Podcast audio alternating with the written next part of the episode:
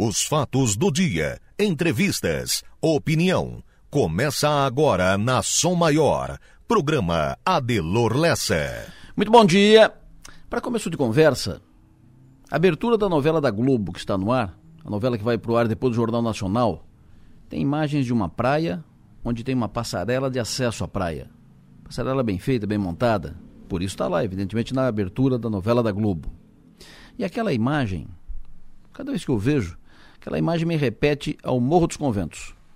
Porque foi implantada uma passarela igual, ou muito parecida ali no Morro dos Conventos, bem ao lado do Bar do Zé. O Bar do Zé que é um dos meus pontos de parada preferidos no verão. Lá tem de vez em quando uma roda de samba no Bar do Zé, que eu gosto, gosto muito.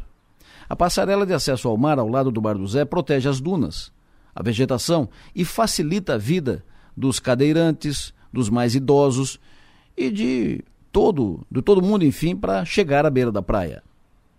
Nessa semana recebi um vídeo da passarela, vídeo que me foi enviado pelo Vaninho Faraco, feliz da vida. O Vaninho é cristiumense, mas apaixonado pelo morro, fez casa lá, fixou residência no morro, mora lá, poucos metros de tudo isso aqui do Bar do Zé, da passarela e tal. Além da passarela, também foi colocado um deck na frente do Bar do Zé. Bar do Zé, frente para o mar, na frente do Bar do Zé. Nada agressivo, simples, mas bem feito. Foi feito numa área que era aberta, sem dunas, portanto não agride duna nem vegetação. Enfim, instrumentos que permitem aproveitar melhor o Morro dos Conventos, o belo Morro dos Conventos, a beira da praia, o pôr do sol. Pois, o Ministério Público Federal está mandando derrubar tudo. Expediu ofício ao prefeito de Araranguá, prefeito César César, orientando a retirada das estruturas. Sustenta que as passarelas dificultam a regeneração natural da vegetação nativa fixadora. Eu tenho maior respeito pelo Ministério Público e pelo papel que o Ministério Público cumpre em defesa do interesse coletivo. Mas neste caso, sinceramente, não entendi. Porque não vejo sentido nem consistência na argumentação usada. É uma passarela apenas. Mas uma passarela por cima das dunas e da vegetação, para evitar exatamente que as pessoas fiquem pisoteando sobre as dunas e sobre a, a vegetação. Salvo o melhor juízo, o efeito disso é o contrário do que é dito para indicar a derrubada da estrutura. Enquanto isso, enquanto o foco está na passarela do Morro dos Conventos e no deck do Bar do Zé, continuam jogando carvão nos rios aqui. Carvão que polui os rios, que prejudica o fluxo das águas, contribuindo para as enchentes. Isso sim é grave e merece uma atenção de todos os órgãos que têm a função de trabalhar em defesa do interesse coletivo. Pensem nisso e vamos em frente.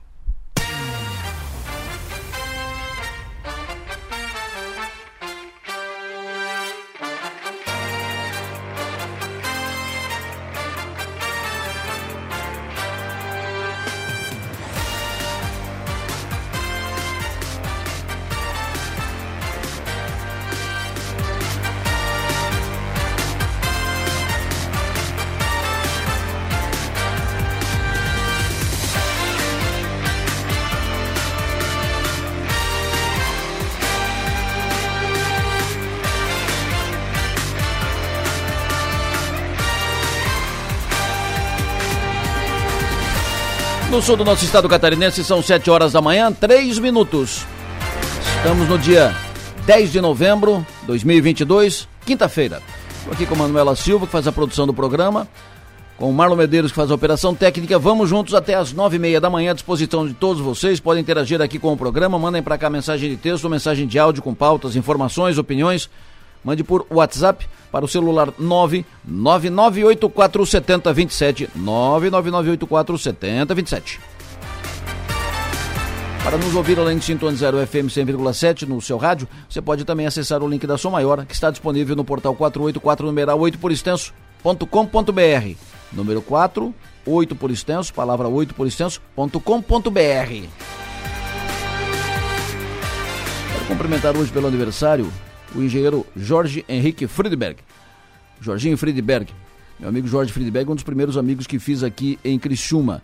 Um grande criciumense, um apaixonado pela cidade, um pensador da cidade, um homem muito inteligente, um, um cidadão que tem Criciúma na, no seu coração.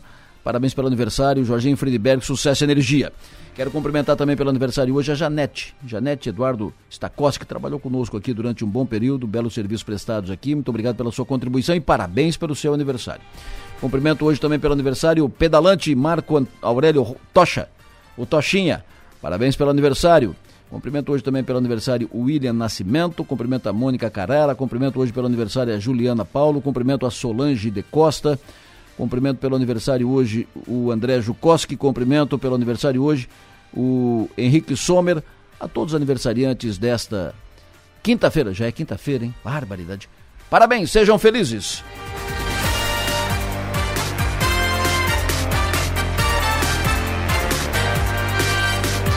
Sete e cinco, Enio Bis no ar, vamos lá, primeira informação, Enio, bom dia.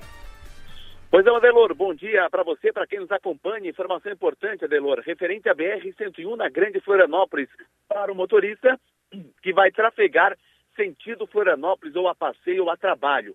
A Polícia Rodoviária Federal e a concessionária Artéries Autopista Litoral Sul, que administra a BR-101 naquela, uh, naquele local, naquele trecho, eles comunicaram ontem que a partir de amanhã, sexta-feira, radares fixos localizados na BR-101 Grande Florianópolis serão ativados. Ou seja, a partir de amanhã, o sistema vai lavrar os autos de infração por excesso de velocidade. E ao todo serão 12 radares ativados. Os equipamentos já estão instalados há aproximadamente um ano naquela região, porém estava apenas em fase de testes e em caráter educativo. Vai ser em Biguaçu, são José e Palhoça. E a partir de amanhã, os radares vão começar a autuar e flagrar, é, flagrar excessos de velocidade. O limite é, de velocidade naquela região, Biguaçu, São José e Palhoça, é de 100 km por hora para veículos leves e de 80 km por hora para veículos pesados. E a partir de amanhã também, em Balneário Camboriú, um radar instalado no Morro do Boi, fica na BR-101, quilômetro 141, sentido sul, também será ativado e também vai começar a autuar. Nesse local, o limite de velocidade é de 60 km por hora. E uma informação importante, Delor, na região sul de Paulo Lopes a Passo de Torres, onde a BR-101 é administrada pela CCR Via Costeira, nesse momento não há nenhum radar ativado. Adelor. Perfeito. Importante eh, frisar isso, ressaltar isso e destacar isso. Uh, nós ontem, inclusive, quando saiu essa, essa, informação da ativação dos radares lá na Grande Florianópolis, nós logo fizemos contato com a CCR via costeira e a informação da CCR para os equipamentos da BR-101 Sul, trecho concessionário CCR, ainda não há previsão de ativação dos radares. Os radares estão instalados, mas não há previsão de ativação, foi a informação oficial, formal, ontem da CCR via costeira vão ser colocados em funcionamento daqui a pouco. Eles estão instalados. Quem opera os radares é a Polícia Rodoviária Federal, a CCR instala, mas a Polícia Rodoviária Federal é quem opera, quem dá o norte, quem, quem passa a, a funcionar com eles. Enfim, não há definição ainda, não há data para início de operação. Vai operar daqui a pouco, talvez em dezembro, enfim, mas não está operando ainda. Ponto. Essa é a informação. É importante que isso seja dito, porque uh, na BR-101, como os radares estão instalados, Motorista que não sabe, reduz a velocidade. Motorista que sabe que vem atrás, não reduz a velocidade. Isso pode provocar acidente. Então é importante que todo mundo saiba o seguinte: não estou dizendo isso para todo mundo estourar uh, o limite de velocidade, não, mas é só como orientação. No trecho sul que vem de Palhoça até a divisa com o Rio Grande do Sul, os radares não estão funcionando na BR-101. Dito isso, vamos para a redação do 48. Stephanie Machado, alô, bom dia. Bom dia, Delor. Bom dia aos ouvintes. A Câmara dos Deputados aprovou ontem, por 393 votos favoráveis e apenas um contrário, um projeto de lei que torna hediondo os crimes relacionados à pedofilia. Além de crianças, também foram incluídos adolescentes de 12 a 18 anos como vítimas. Agora, a matéria será enviada ao Senado. A proposta aumenta as penas de vários crimes sexuais previstos no Código Penal e também no Estatuto da Criança e do Adolescente, o ECA.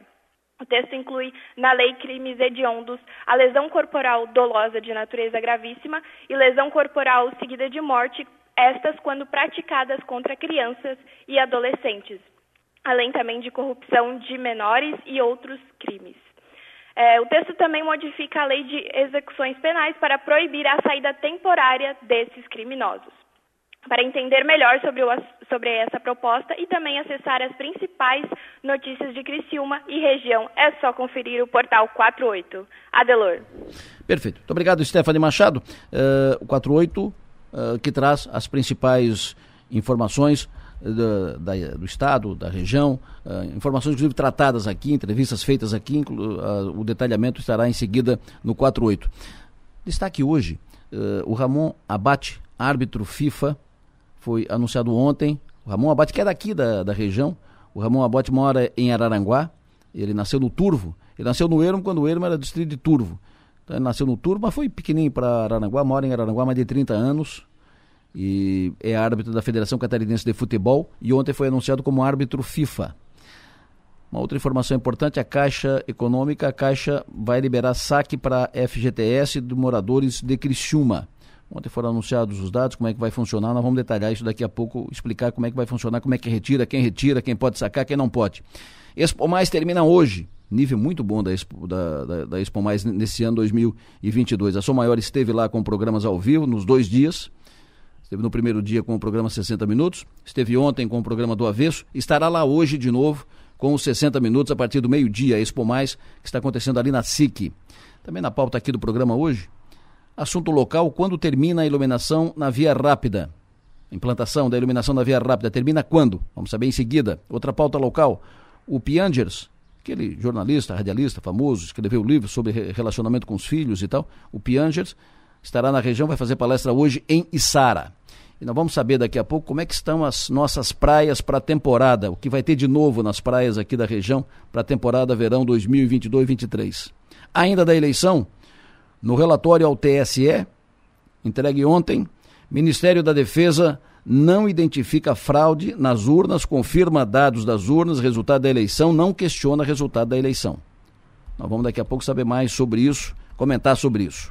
E o dia de ontem marcado por duas perdas duas perdas, dois, dois baques, duas pauladas. Como diz o Rolando Boldrin, duas perdas antes da hora. Rolando Boldrin foi, um, foi uma, uma perda. E a outra, a Gal Costa, dois, dois grandes nomes da música popular brasileira, da cultura brasileira.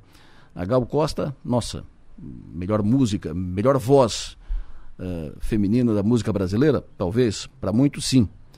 Rolando Boldrin, um grande cantor, contador de casos, um apresentador, um, dois grandes, dois nomes, dois que representam segmentos distintos da música, da cultura brasileira. O Rolando Boldrin, ele tinha um programa na televisão, muito tempo, muito tempo, muito tempo. O Rolando Boldrin sempre foi conhecido por contador de, cal, de casos, né? ou causos. Ele tem um jeito meio caipira de falar e tal, e ele sempre cultivou isso, né? E ele sempre um bom contador de causos. Ele um caso que ele conta de um personagem que ele diz que é real, né? Um dico. Que ele conta uma passagem, um caboclo lá e tal, que era engraxate, que todo mundo gostava e tal e tal. Tem uma história dele que é muito conhecida na minha terra lá. Ele fez de tudo na vida. Além de ser engraxate de barbearia, ele já tinha feito muitas coisas. Né? Trabalho de sapateiro, trabalho de sapateiro junto com ele. Ele trabalhava de car carreira numa fazenda, ora ele trabalhava de carroceiro. E um dia ele estava numa carroça, com um burrinho, e levando lenha, carregando lenha e tal. Ele estava fazendo uma carrega, carregando lenha para uma casa lá, e essa carrocinha com ele tinha que atravessar a grande estrada aí, a Anhanguera. Atravessava a Anhanguera e ia na casa do, da pessoa que comprou a lenha. E ele está atravessando a Anhanguera, vem um caminhão e pega ele com carroça e tudo e joga longe. Né, foi uma loucura. E o caboclo lá do, do caminhão, o cretino, não parou, não deu assistência, como muitos fazem. Foi embora, fugiu, não deu, né? E, e o, o, dito ficou lá, caído de um lado, a carroça toda espedaçada um lado, a, o burrinho dele também caído de um lado da estrada. Eu sei que alguém deve ter visto e contado para o guarda rodoviário. O guarda veio correndo lá, estava né, a dois quilômetros de lá, veio com, a, com o carro dele da, e foi foi para o lado da, onde estava a carroça caída primeiro, estava tudo esparramado, a carroça de um lado, lenha, tudo, e o dito estava do outro lado, caído lá. Ele foi por, primeiro para esse lado onde estava o burrinho, e o burrinho estava gemendo lá, tal, com a perna quebrada. Eu não sei se vocês sabem que quando o animal está assim tem que sacrificar infelizmente. Né? Ah, não teve dúvida. O, o policial tirou um, um revólver lá e pá, pá, pá, pá, descarregou o revólver lá no, no, no, no burrinho, coitadinho, e carregou de novo e tal. Aí olhou e procurou gente. Aí olhou do outro lado e viu o dito caído lá. Chegou, dito. Ó, sua burrinho, seu burrinho estava ruim, eu tive que matar. Você como é que tá? Eu tô ótimo. claro, eu, hein? E o Rolando Rodrigues, como disse, também conhecido por músicas, né? músicas marcantes e tal. Eh, essa é uma das marcas dele.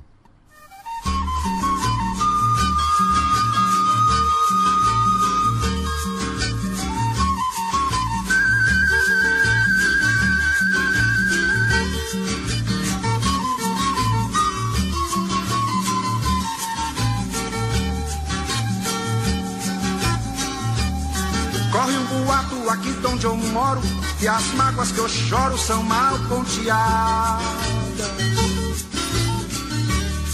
Que no capim mascado do meu boi a baba sempre foi santa e purificada. Diz que eu rumino desde menininho, fraco e mirradinho, a ração da estrada. Vou mastigando o mundo e ruminando, e assim vou tocando essa vida marvada. É que a viola fala alto no meu peito, mano. Você foi. Mas fica, fica a sua obra, fica a sua música, ficam as músicas gravadas e a gente vai ficar lembrando durante muito tempo e ouvindo as suas, os seus poemas, eh, ouvindo os seus causos e as suas músicas, assim como a Gal, a Gal Costa. Que voz tinha a Gal Costa. Que voz, uh, que presença, uh, que contribuição deu a música brasileira Gal Costa. Você precisa saber da piscina, da margarina, da Carolina, da gasolina. Você precisa saber de mim.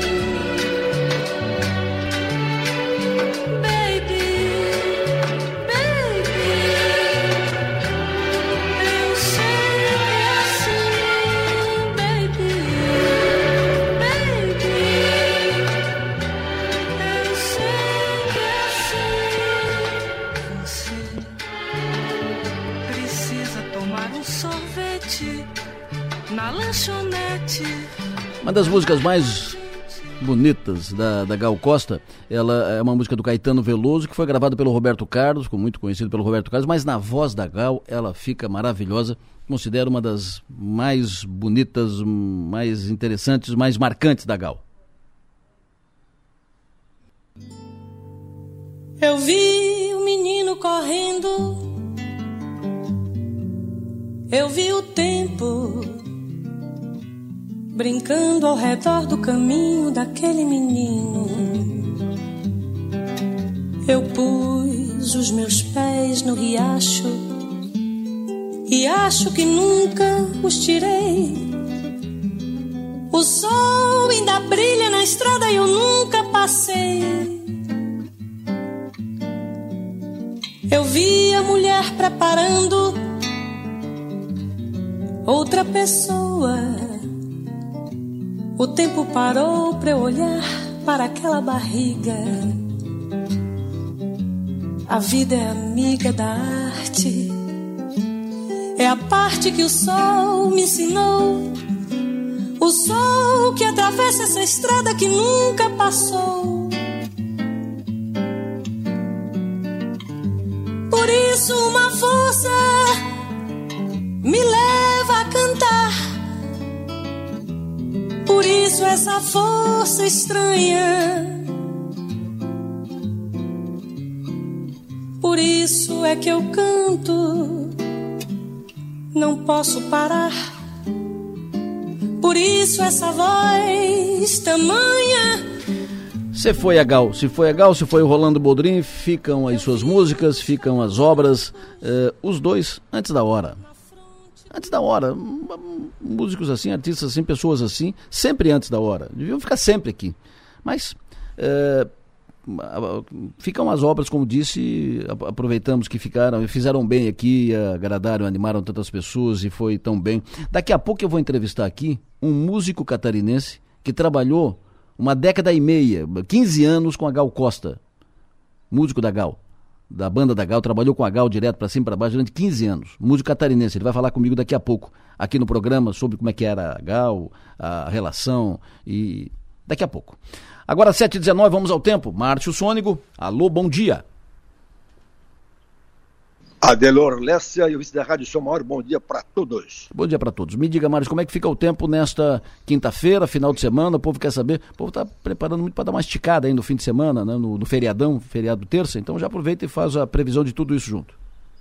Tá bom, então. Então, antes do tempo, quero dar um abraço para o Vaninho Faraco e a Lurdinha. Encontrei eles na festa do Gin há uns 10 dias atrás e conversamos sobre esse assunto do ali da, do Morro dos Conventos, viu? Então, um abraço pro Vaninho. E um abraço também para minha filha Luísa, que ontem ela lançou uma marca dela de roupa, Delor. Opa, ontem à noite. legal, legal. Ah, foi. Ela fez ali uma, uma recepçãozinha tal para algumas pessoas muito legal. Opa. Então, que tudo corra bem com ela. Com essa nova empreitada. Tá? Maravilha. Tá? Um beijo na Luísa. Eu... Faz tempo que não vejo a Luísa, um beijo nela e muito sucesso nessa sua empreitada. Parabéns pela ousadia, que dê tudo certo. Vamos em frente. E, e, quando falou da, de pessoas importantes, eu, eu achei que tu ia também falar do Ambrósio Spiller, faleceu ontem, né? 71 Opa. anos, lá Opa. DS. É. O Ambrósio, ele tomava um tinto para conservar, né? Mas não, mas não conservou muito tempo, não. 71 também, então, uma, sentimentos para a família Spiller lá claro. do Caravaggio, lá da DS, né? Nossos sentimentos. Tá? Então tá, então o, o, dia começou maravilhoso, né? Olha, maravilhoso, tempo muito aqui no litoral sul catarinense as temperaturas eh, mais baixas aconteceram nas duas maiores cidades, nos dois maiores municípios, foi Criciúma e Tubarão. Amanheceu na casa dos 12 graus em Criciúma e na casa dos 12 graus também em Tubarão e também Uruçanga 12.6 também. E ali também Timbé do Sul amanheceu com um, pouquinho menor, com 11, mas é ali já é a Serra da Rocinha, já subindo a serra, então já lá em cima. Mas em todo caso, então as menores temperaturas foram de 12 graus logo de madrugada Ali para o Jacinto começou com 13, Aranaguá começou com 14, Sara começou com 13, Morro da Fumaça com 13 também, na beira da praia começou com, com 16 graus no farol de Santa Marta, ali em Laguna, e lá em cima na Serra, Delor, nada mais baixo do que 4,7 na estação ali da, de Bom Jardim e também na estação de Urupema. Então, já amanheceu um pouquinho mais quente hoje em relação a ontem. Tendência de um dia muito bom hoje, uma quinta-feira de bastante sol, temperatura hoje aumenta bem, ela, ela chega aos seus 26 graus, ontem já bateu nos 24, hoje então vai a 26, e é um sol intenso, né, gente? É, esse sol, ele já é um sol que merece cuidado, porque já estamos em novembro, estamos perto do solstício de verão, a radiação UV é muito intensa agora, já de manhã cedo até meio da tarde, então proteção solar, né, para quem, quem pode até escapar do sol, porque o sol é muito intenso a partir de agora. Amanhã, sexta-feira, com um tempo muito bom também. Amanhã começa com 15 graus, vai no máximo a 27. Amanhã tem noite do soninho do Colégio Michel. É, me perguntaram sobre o tempo amanhã à noite. É, é bom tempo, tranquilo, para as festividades. Então amanhã tem até, quem sabe, uma, uma chuvinha passageira pelas 3, 4 da tarde, aquela chuvinha de verão, mas é só isso. Uma sexta-feira de bom tempo e calor, de até 27, 28 graus. O sábado também com um tempo muito bom. Ele começa quente com 17 e vai até 31 graus no sábado, bastante sol o dia todo. Tirou qualquer chance de chuva no sábado também. E domingo também com calor de até 32 graus. E se chove domingo, uma pancada errante mais para tarde, coisa, coisa pouca. Adelor, o que me chama a atenção da previsão agora é que começa a mudar a página, viu? Daquelas chuvas mais constantes que nós tivemos em outubro, começo de novembro, começa a escassear a chuva. Então nós temos alguma chuva assim um pouco mais certa para domingo, final da tarde e noite, alguma chuvinha na segunda-feira, o sanduíche do feriado, alguma chuvinha na segunda-feira, e o feriado do dia 15 com tempo bom e temperatura vai até os 29 graus. Então, pessoal, ontem já o D'Agostinho ainda do Morro Estevam me telefonou saber sobre plantio de soja, se faz, se não faz, que ele queria um tempo mais enxuto, pode fazer, só que agora então começa a escassear a chuva, e é bom, né? Porque eu falei para ti ontem que as abelhas não conseguiam trabalhar, ontem e hoje voltaram a trabalhar porque tem bastante sol, tempo seco, então, para a agricultura é até bom que dê esse tempo bom, Adelor, porque, por exemplo, as plantações de maracujá estavam começando a adoecer com a doença chamada de verrugose, pegando as folhas, mas agora então a coisa vai, vai bem, vai melhor, tá? Gente, então é isso aí. Bom tempo nos próximos dias. a maior chance de chuva é domingo à tarde e noite na segunda-feira, e temperaturas agora em elevação, até, até segunda-feira vai até 34 graus, aí semana que vem refresca, mas nada assim de frio tão forte quanto foi no começo de novembro, Adelor Lessa. Ô Márcio, a Floripa no sábado, como é que fica?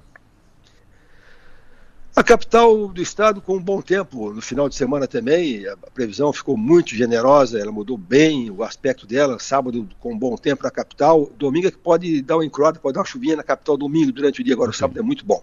Perfeito. Previsão no Rincão no sábado? O Rincão no sábado também com um tempo muito bom, o que vai ter um, nesse final de semana na região das praias é um certo vento nordeste, tá? Hum. Sábado e domingo com bastante vento nordeste, mas tempo bom. Perfeito. Conhece o Ouro, Capinzal, lá em cima, no meio oeste? Sim, conheço. Conheço o Ouro Capinzal, ali uma, uma ao lado da outra, né? Exatamente. O Eduardo está perguntando a previsão do tempo para lá de sexta-feira a segunda.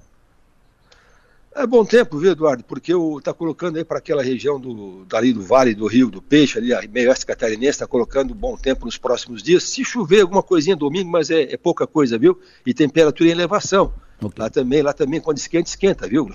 lá quando é esfria vai para negativo, quando esquenta é um forno. Então vai pegar os teus 30 graus lá no final de semana, mas é com bom tempo praticamente o tempo todo. Só domingo tem a sua chuvinha mais para tarde. Ok. O feriadão uh, de sexta-feira a terça em Montevidéu, no Uruguai. Opa, você vai viajar pro. Rapaz, faz tempo que eu não viajo longe, rapaz. Hum. Depois que nasceu a netinha, eu fiquei mais. Eu virei pai pela, pela, pela quarta vez. Estou mais caseiro. Conhece o Montevidéu? Mas é bacana. Mas conhece o Montevidéu? Conheço, estive lá, estive lá, estive lá três vezes em Montevidéu, uma maravilha. Eu, maravilha. Qual o vento, né? Eu, tem um certo vento meio constante. Qual é, é, é, é, é feriadão? Feriadão, sexta, terça. É, o, ele pega bom tempo, preferencialmente na, no, na sexta-feira e no sábado. O modelo americano bota uma chuva em Montevidéu domingo, essa aqui também nos atinge domingo, também atinge Montevidéu. É, é, e aí segunda e terça com bom tempo também. Então ele pega o domingo um pouco piorzinho. E o vento, né? O vento mais de leste lá, que é meio constante, temperatura nunca esquenta muito em Montevidéu, né? 23 a máxima olha lá.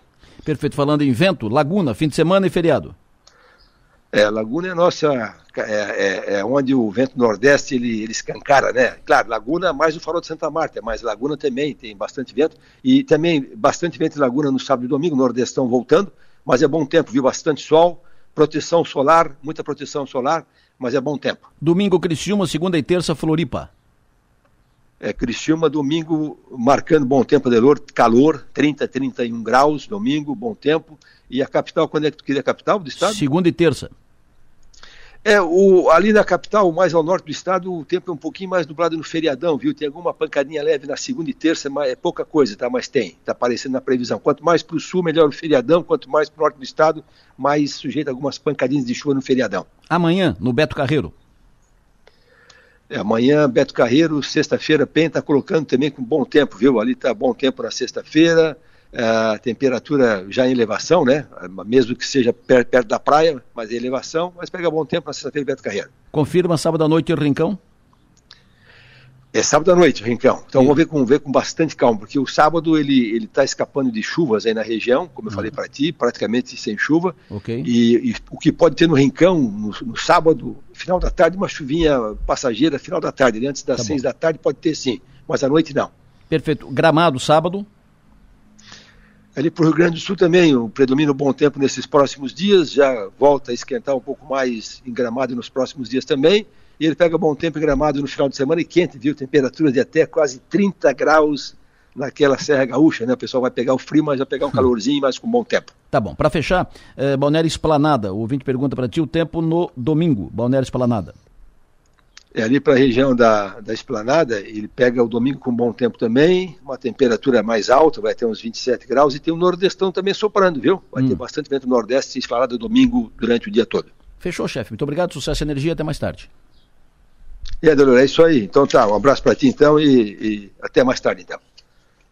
Previsão do tempo. Oferecimento. Instituto Imas. IH Serve. Romance que não acaba na venda. O vídeo me passou aqui uma foto, uh, placa gasolina 4,97 a gasolina original 4,97. E aí ele pergunta: por que o aumento?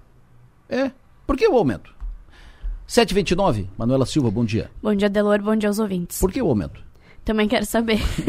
Manela Silva, me conte aí, enquanto isso, enquanto a gente não sabe, me, me diga aí porque, o que, que tem nas redes agora, de manhã cedo. Adelor, destaque do, do NSC, numeração oficial da seleção brasileira para a Copa no Catar é definida e Santa Catarina tem pior trecho de BR do país, aponta estudo.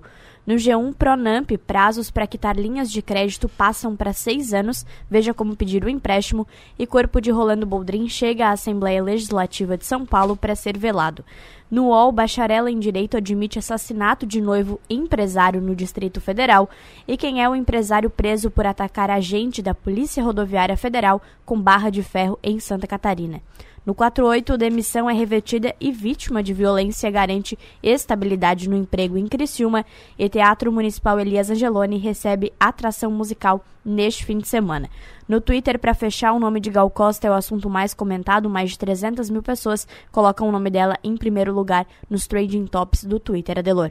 Perfeito, muito obrigado, Manuela Silva. A Manu que me passou aqui também as manchetes dos principais jornais impressos do Brasil. Pois então faço leitura aqui. Os principais jornais impressos, Folha de São Paulo, Gal Costa, que deu voz à contracultura, morre aos 77 anos em São Paulo. É, também na capa da Folha, relatório da Defesa, do Ministério da Defesa sobre as urnas, não acha fraude, TSE agradece. Jornal Estado de São Paulo. O Estadão diz: equipe de Lula cogita tirar gasto social do teto. Mercado teme descontrole. Jornal O Globo de hoje: Lula encontra chefes de poderes e encaminha PEC da transição. Também destaque na capa de O Globo para Gal Costa, doce, bárbara e revolucionária. Por aqui, manchete da Gazeta, Gazeta de hoje diz na sua capa, aqui é a manchete da Gazeta, consumo nos lares cresce 2,84% de janeiro a setembro. É a manchete da Gazeta. E na tribuna de notícias, Caixa Econômica libera saque do FGTS para moradores de Criciúma. Manchetes do dia. Oferecimento. Itagres, Excelência Moda e Arte e Hotel Darouti. Como é que está a implantação da iluminação na via rápida? Zunei Casagrande, bom dia. Bom dia, Delor. Bom dia a todos os ouvintes da Som Maior. Sempre bom ouvir, obrigado pela sua atenção, sempre atencioso aí com a, com a Som Maior. O, o Zunei que é gerente de operações e manutenção Núcleo Sul da Celesc, mas ele é por carreira. Ele é, por, ele é funcionário de carreira, não é um cargo político, não está ali porque é de filiado de partido, esse ou aquele. O Zunei está ali porque é competente, é técnico de carreira. Mas vamos lá, Zunei, como é que está a iluminação? Já está implantada, concluída, ter, já está tudo iluminado? Segundo, aquele, aquele problema que deu ali, que arrebentaram a, a caixa para roubar cabo de fiação, que acabou uh, comprometendo a iluminação, que estava com dias apenas funcionando. Já foi consertado? Como é que está? A obra finalmente, Adelor, está tá chegando na sua fase final. Já estamos fazendo a, a, a, as últimas implantações dos postes é, lá no trevo da BR-101. São mais de 500 estruturas que foram erguidas. O prazo final da obra está seguindo o cronograma e, e, e cremos que até o dia 30 de novembro encerramos todas as etapas. E à medida que é, foram implantadas as estruturas, a gente já foi energizando e iluminando os trechos, justamente para é, dificultar a questão de furtos de cabos. E, mas infelizmente houve essa ocorrência, né? e já procedemos toda a recuperação ali do trecho, foram quase 500 metros de cabos furtados eu, eu, eu, eu aproveito a oportunidade para alertar que são, a gente optou por cabos de alumínio, que em termos de sucata tem um baixo valor comercial, é menos atrativo, mas mesmo assim acabou acontecendo o, o delito e, e, prejudicou aí cerca de ao, quatro, cinco dias ali o trecho que foi danificado. Mas já está todo recuperado, já está iluminando e estamos é, concluindo a fase de comissionamento de todos os trechos para entregar definitivamente a obra aí para Criciúma, Sara e toda a nossa região, Adelor. Tu imagina que esteja pronto ainda em dezembro, ou seja, virada do ano, quando o pessoal vai mais vai e volta para a Praia do Rincão, eh, por exemplo, a, a Via Rápida estará 100% iluminada? É, a nossa meta até o dia 30 de novembro concluir a obra. 30 de novembro, ótimo. É, é, estamos fazendo os ajustes finais, é, houve um abalvamento já houve um capotamento ali que atingiu uma das estruturas, ali perto do Poço 8, nós vamos proceder à sua troca. E mas eu acho que é, o ritmo está muito bom, o tempo está ajudando, mesmo novembro choveu bem pouco. Então, cremos que até o final do mês aí está 100% concluída a obra e, e, e assim a, a é, uma vez concluído, então a gente entrega todo, todo esse ativo aí para as duas prefeituras, tanto Criciúma e Sara, que passarão então a ser responsáveis pela manutenção cada um, cada um dos municípios será responsável pelos seus trechos, Adel. Perfeito. A, a, manutenção será feita pelas prefeituras de Sara e Criciúma. E a conta de energia também uh, uh, será paga pelas duas prefeituras? É, a conta de energia será debitada da COSIP, dos dois municípios, né? E é, proporção, é, proporção a, o valor da fatura é proporcional ao número de estruturas implantadas em cada município. A região de Criciúma, eu creio que vai ficar entre 9 a 10 mil reais mês, e a região da Içara, 14 a 16 mil reais mês para em relação a custos aí de, do, da energia necessária para manter o trecho iluminado. Perfeito. Muito obrigado, Zunei. Sempre prazer, te, sempre bom te ouvir. Muito obrigado pela tua atenção. É sempre prazer aí participar da programação. Sempre que for necessário, pode nos acionar e estamos à disposição. Um bom dia a todos. Zunei Casagrande, gerente de operações da Celesc Regional Sul. E a liberação do FGTS para os trabalhadores moradores de Criciúma. A Caixa Econômica anunciou ontem, formalizou ontem, ah, a Prefeitura de Criciúma pela Defesa Civil encaminhou todo, todos os procedimentos, processos, seguindo o rito uh, estabelecido em lei. E ontem a Caixa anunciou liberação de, do saque de FGTS para moradores de Criciúma. Como é que vai funcionar isso? Na linha conosco, Rodolfo Cabral, que é superintendente executivo de varejo da Caixa. Bom dia, Rodolfo. Bom dia, Delor. Bom dia a todos os ouvintes da Rádio Som Maior. Sempre bom te ouvir, muito obrigado pela tua atenção aqui, também sempre muito atencioso com a sua maior, sempre no sentido de esclarecer a, as pessoas. Muita gente querendo saber como é quem, quem tem direito e como faz para sacar. Uh, em princípio, e a, a, motivação é a liberação do FGTS para as famílias afetadas pelas chuvas de agosto. Essas famílias podem sacar o FGTS. Então te pergunto, como é que identifica quem pode e quem não pode? E quando pode sacar? Claro, Adelor, é bem legal essa oportunidade aí também que a Rádio São Maior é, oferta para a Caixa, né, da gente poder estar esclarecendo aí para o público, que é muito importante, quanto maior esclarecimento, mais fácil fica a liberação desse recurso, né. Então, lá naquelas datas de agosto, de 8 a 11, ocorreu aquela chuva que ocorreu a calamidade decretada pelo município e foi homologada pelo Ministério, né. E dentro dessa calamidade tiveram diversas unidades residenciais, né, é, identificadas por suas ruas e números pela Defesa Civil, e que foram homologadas pelo Ministério. Então, daí foi aprovada a calamidade e essas unidades como unidades afetadas, né? Então, de posse disso aí, a Prefeitura deu entrada para, na Caixa Econômica para que fosse homologada a liberação do FGTS para todas essas unidades. Claro que a pessoa precisa ter o FGTS disponível, né? Sacar para poder é, recuperar uma parte do seu prejuízo, né? Então, isso foi feito. Hoje se é, os municípios de Criciúma quiserem, eles podem estar acessando o site da prefeitura, lá vai ter um link com a relação de todas as ruas e unidades residenciais que estão homologadas. Legal, fui lá, vi que a minha unidade residencial está homologada. Como é que eu faço para sacar?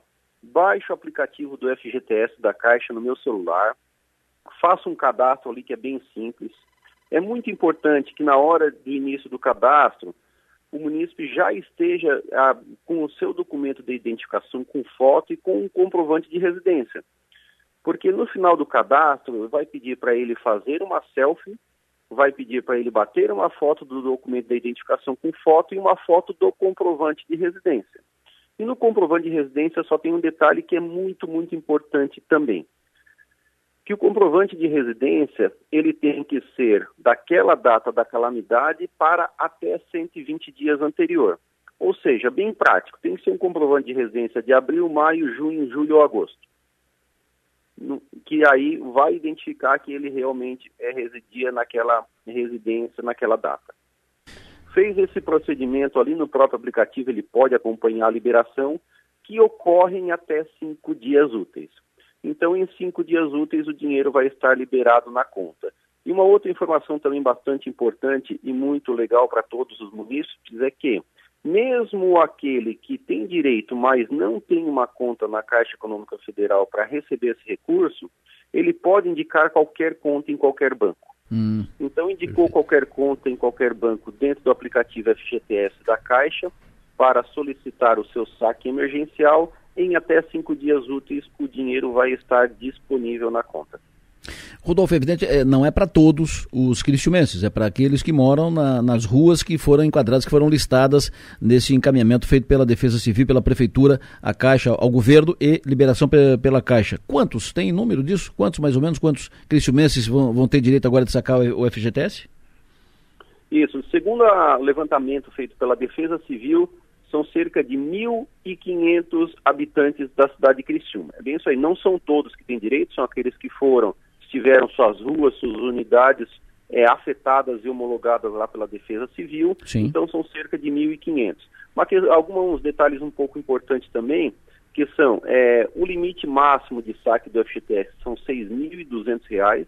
Claro que eu preciso ter o meu FGTS disponível. Naquele que claro. vai ter 500 reais de disponibilidade, o saque vai ter 500. Aquele que é mil, vai conseguir sacar no máximo mil. Aquele que tiver 10 mil vai bater no limite máximo de 6.200. E um outro detalhe também bastante importante para a gente estar tá esclarecendo, que ele tem um prazo máximo para fazer esse pedido. E esse prazo máximo para dar entrada na solicitação de liberação do FGTS é o dia 21 de dezembro desse ano. Hum. Então, até dia 21 de dezembro de 2022 é o prazo máximo para ele fazer o pedido da liberação. Fez o pedido até essa data? Aí pode ser que no dia 22, 23, 26, 27 ou 28 ele tem o seu recurso liberado. Perfeito. Rodolfo, muito obrigado pela informação, obrigado pelo esclarecimento. Tenha um bom dia, bom trabalho. Eu que agradeço e sempre à disposição aí também da Rádio São Maior. Muito obrigado, hein? Perfeito. Rodolfo Cabral, que é o superintendente executivo de varejo da Caixa. Daqui a pouco, os nomes das ruas e todos os detalhes aqui uh, listados e detalhados pelo Rodolfo, tudo isso estará em seguida no 484 numeral 8 por extenso.com.br. Informação importante. O Ministério Público identifica empresários catarinenses que fomentaram, financiaram bloqueios nas rodovias e atos antidemocráticos aqui no Estado. Chefe do Ministério Público de Santa Catarina, procurador-geral do Ministério Público, doutor Fernando Comim, fala conosco ao vivo aqui na Sua Maior. Doutor Comim, muito bom dia. Bom dia, Delor. Grande prazer aí poder conversar contigo de novo e com os ouvintes aí da Rádio São Maior. Prazer ouvi-lo, sempre bom ouvi-lo. Muito obrigado pela sua atenção. O senhor, como representante do Ministério Público de Santa Catarina, mais o chefe do Ministério Público de São Paulo e o chefe do Ministério Público do Espírito Santo estiveram em Brasília numa reunião com o presidente do Tribunal Superior Eleitoral, ministro Alexandre de Moraes, levaram dados, informações e uh, provas de empresários que financiaram bloqueios nas estradas, inclusive de Santa Catarina, e financiaram atos antidemocráticos. Pergunto para o senhor, o que funciona agora daqui para frente? O que, que vai dar nisso? Uh, esse, como é que vai ser o enquadramento disso? Como é que será o tratamento disso? Sim, Adelor, eu, se, se você me permitir, eu só gostaria de deixar, né, de deixar claro que claro. É, nós temos que velar sempre pela, pelo exercício dos direitos assegurados à Constituição. E o direito de manifestação é um dos mais importantes que nós temos. Claro desde que essas manifestações elas não, é, não incitem atos de violência, não, não haja violência ou grave ameaça, não perturbem a coletividade, não haja bloqueio de rodovias em detrimento da economia, é, da saúde, da segurança das pessoas, né? Então, eu queria só deixar claro inicialmente que nós não somos, é, nós estamos coibindo a livre manifestação. O que nós estamos é, procurando coibir são atos atentatórios, não só à democracia, mas à vida das pessoas. Hoje, hoje pela manhã, inclusive, recebi um, um, boletim de ocorrência de um óbito que ocorreu, que ocorreu na altura da, da 116 no município de Mafra, né, em que um jovem com a sua esposa, que estava grávida, foi orientada por um dos líderes do, do bloqueio né, a, a, a voltar na contramão da BR e deu de frente num caminhão. Né? Então isso vai ter que ser apurado a responsabilidade desse tipo de, de barbaridade que aconteceu no nosso estado, né, nesse período. Então, é, é, só com esse esclarecimento, voltando à tua pergunta, claro. eu queria só é, é, é, trazer aqui a informação de que sim, nós estivemos lá no, no Tribunal Superior Eleitoral, né, o ministro Alexandre de Moraes, ele notificou os procuradores gerais dos estados para acompanharem os, o, a dinâmica dos bloqueios e das manifestações no Brasil e exigiu da gente um relatório de ações. Então, eu estive lá para é, reportar a ele é, todo o trabalho que foi desenvolvido aqui pelo Ministério Público do Estado, Ministério Público Federal, em conjunto com a PRF e com a Polícia Militar. Né? Foram 136 bloqueios em 48 horas liberados no nosso Estado. Então, não houve omissão das autoridades, isso é importante que fique claro. Houve sim um caso pontual aqui e ali, né, de excessos que vão ser apurados. E o, e o que nos preocupou foi identificar, a partir dessa reunião, né, é, que há, há um elo comum entre é, a organização, o financiamento e a logística dessas manifestações aqui em Santa Catarina, em São Paulo, Espírito Santo e outros estados da federação. Né? Existe uma, uma rede organizada de financiamento por trás desse, desses, desses atos. E isso é preocupante, né? Por quê? Porque atrás de uma massa de pessoas bem intencionadas que agem de boa fé, querendo protestar por motivos é, é, legítimos, é, em, algum, em alguns casos, existe, existe um, uma organização criminosa que está atuando, que está incentivando, que está financiando e que está causando prejuízo para o Brasil e para o Estado. Né? Não só prejuízos de natureza econômica, porque foram milhões perdidos por dia durante os bloqueios, mas prejuízo de natureza moral, porque o nosso Estado também está sendo é, alvo de críticas, inclusive perante a comunidade internacional, e me refiro ao episódio né, do, do, do, gesto supostamente nazista ocorrido em São Miguel do Oeste, que na verdade, né, depois de uma apuração do GAECO de São Miguel do Oeste, do Ministério Público, nós chegamos preliminarmente ao entendimento de que possivelmente não é um ato, não era uma, uma saudação nazista. Então é, é o enquadramento é, jurídico de cada conduta tem que ser analisado individualmente, né? Alguns crimes são de competência da Justiça é, estadual, outros da Justiça Federal, e mas o, o, o, o foco a partir de agora vai ser quem está por trás, incentivando, financiando e dando suporte técnico e operacional para esse tipo de, de prática. Né? Você já tem uh, nomes, já tem alguns empresários identificados? Sim, sim. Nós temos uh, já aí mais de, de uma dúzia de, de, uh, de empresários, não só empresários, mas também agentes políticos né, envolvidos, pelo menos pelo menos aí dois, três vereadores que nós identificamos que assumiram posições de liderança, né, é, é, nesses, nesses episódios. A, a, a, chamo a atenção aqui para o episódio que ocorreu em Rio do Sul, em que uma guarnição da Polícia Rodoviária Federal foi é, é recebida com violência, né, e pela, pela, pelos manifestantes e nós já estamos, já identificamos, apuramos e agora as medidas de responsabilização penal e civil vão ser tomadas a curto e médio prazo. Né? O que, que pode, o que, que pode dar, doutor? Alô? Oi, doutor, o que, que pode dar de penalização? Bem, é, Adelor, a, a, as, as penas variam muito, né? Elas variam de detenção de, de meses até em casos mais graves, como por exemplo esse que eu relatei de, de Mafra, da 116, do, da morte do, do, do casal em que a mulher estava grávida na BR, é, pode, isso, isso é, pode, pode ser caracterizado como homicídio doloso, né? com dolo eventual. Então, assim, é, a situação é muito complexa. As pessoas precisam é, exercer o seu direito de manifestação de maneira pacífica e ordeira, sem bloqueio de estradas, sem bloqueio de rodovias, sem violência. O nosso Estado precisa é, e tem maturidade para dar esse exemplo para o Brasil. Né? As pessoas é, podem.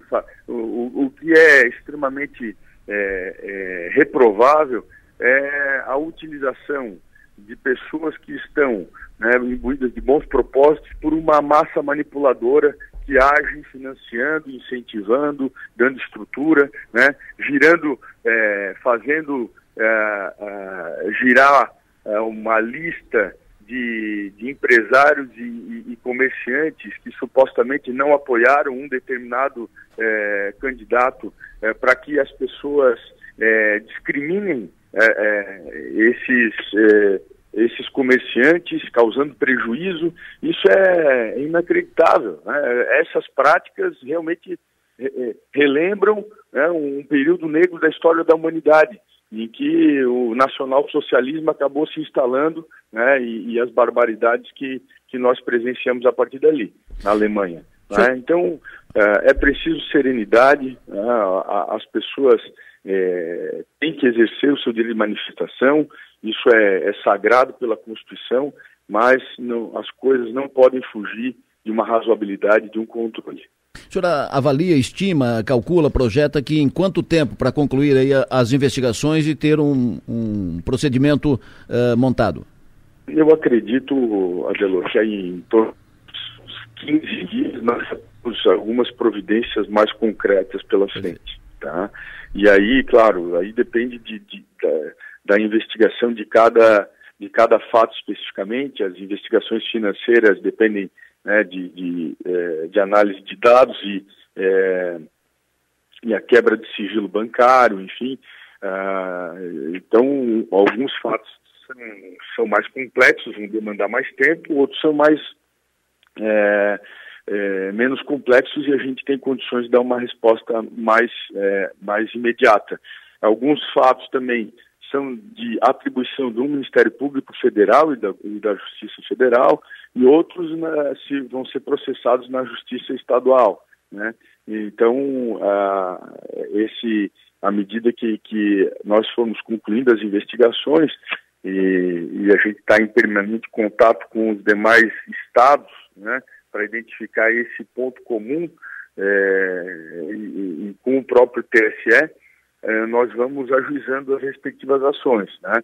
E por uma questão de, de, de sigilo das investigações, eu não posso ainda é, revelar né, o, o, nome de, de, empresários envolvidos nesses atos, mas é, nós, no relatório que nós entregamos ao, ao ministro, nós expusemos todos os procedimentos que foram instaurados pelo Ministério Público durante esse período. Doutor Comim, muito obrigado pela sua atenção. O senhor tem um bom dia, bom trabalho. Um abraço, Adelor. Para você também. Obrigado. Doutor Fernando Comim, que é o chefe do Ministério Público de Santa Catarina, falando sobre essa atuação, ação do Ministério Público eh, em cima de uma defini definição dada por ele, organização criminosa com empresários catarinenses que financiaram bloqueios nas rodovias do Estado. Ponto. Vamos para o intervalo, eu volto em seguida. A Maga já está aqui comigo, daqui a pouco o Piara, daqui a pouco a gente entra na política. Vamos falar do relatório de ontem da, do Ministério da Defesa sobre a eleição e outras informações. Importante destacar o seguinte: essa ação do Ministério Público, só para fechar o assunto, não é contra as manifestações, não, não. As manifestações são absolutamente legítimas, é da democracia, todo mundo tem direito de se manifestar. De vez em quando me perguntam aqui, todo dia me perguntam: vem cá, até quando vão ficar se manifestando na frente do quartel? Até enquanto quiserem e não há nenhum problema. É, é, legítimo, as pessoas têm todo o direito de se manifestar na frente do quartel, na frente da escola, na praça, é, sem problema nenhum. O que, uh, o que não pode é, é, é, bloquear a estrada, porque daí fere o direito de ir e vir, e isso é contra a lei. Não é porque eu não quero, ou porque o outro não gosta e tal, é porque constitucionalmente, da lei, não pode, fere com o direito de ir e vir, que deve ser, que deve ser uh, preservado e deve ser mantido. Ponto. É isso. O assunto de ontem, primeiro havia uma expectativa grande em cima disso, né? que era o relatório do Ministério da Defesa sobre a fiscalização, o acompanhamento do Ministério da Defesa nas urnas eletrônicas na eleição. Havia uma expectativa para isso. Ah, porque o que, que, vem de lá? O que, que vem de lá? Pode... O Ministério da Defesa entregou ontem o relatório ao Ministério Público, ao, Ministério, ao TSE, Tribunal Superior Eleitoral. E aí as, as informações anotadas depois que o relatório, tem aqui o relatório, mas as principais informações ontem, depois que foi divulgado, depois que foi entregue o relatório. O Ministério da Defesa envia ao TSE relatório das Forças Armadas sobre eleições. Militares fazem sugestões para análise do código binário, sugerem aumentar urnas de eleitores em testes, mas não contestam o resultado e dizem que teste de integridade ocorreu como esperado. Urgente, em relatório ao TSE, a defesa não identifica fraude nas urnas e apenas sugere recomendações. Defesa confirma dados de urnas do TSE. Militares não acharam inconsistências em boletins de urna. Defesa confirma que urnas não apresentaram anomalias. Defesa não identifica fraudes nas urnas, apenas sugere recomendações. Foram uh, informações, as principais informações dadas ontem, depois que o relatório foi entregue. Em seguida, minutos depois, minutos depois do relatório entregue, o Tribunal Superior Eleitoral emitiu uma nota oficial a respeito. Assim, nota curta. O Tribunal Superior Eleitoral, TSE, recebeu com satisfação o relatório final do Ministério da Defesa que, assim como todas as demais entidades fiscalizadoras, não apontou a existência de nenhuma fraude ou inconsistência nas urnas eletrônicas e no processo eleitoral 2022. As sugestões encaminhadas para aperfeiçoamento do sistema serão oportunamente analisadas. O TSE reafirma que as urnas eletrônicas são motivo de orgulho nacional e as eleições de 2022 comprovam, comprovam a eficácia, lisura e total transparência da apuração e totalização dos votos. Ponto. Isso aqui são informações. Não tem, aqui não tem opinião, tem informação. Mas eu quero detalhar um pouco mais isso. Trago ao programa o advogado especialista em direito eleitoral, participou conosco aqui da mesa de cobertura das eleições, esteve conosco aqui no domingo, no domingo do segundo turno, no domingo do primeiro turno, o advogado Pierre Vanderlinde, um dos mais respeitados especialistas no direito eleitoral em todo o estado de Santa Catarina. Doutor Pierre, bom dia. Bom dia, Delor, bom dia aos ouvintes da Rádio Som Maior. O senhor estudou, virou, mexeu, leu o relatório em detalhes, evidentemente, cada linha, cada cada ponto, cada parágrafo. A, a, sua leitura, a sua análise, o senhor acha que o relatório da, do Ministério da Defesa, ele coloca ponto final no assunto eleição?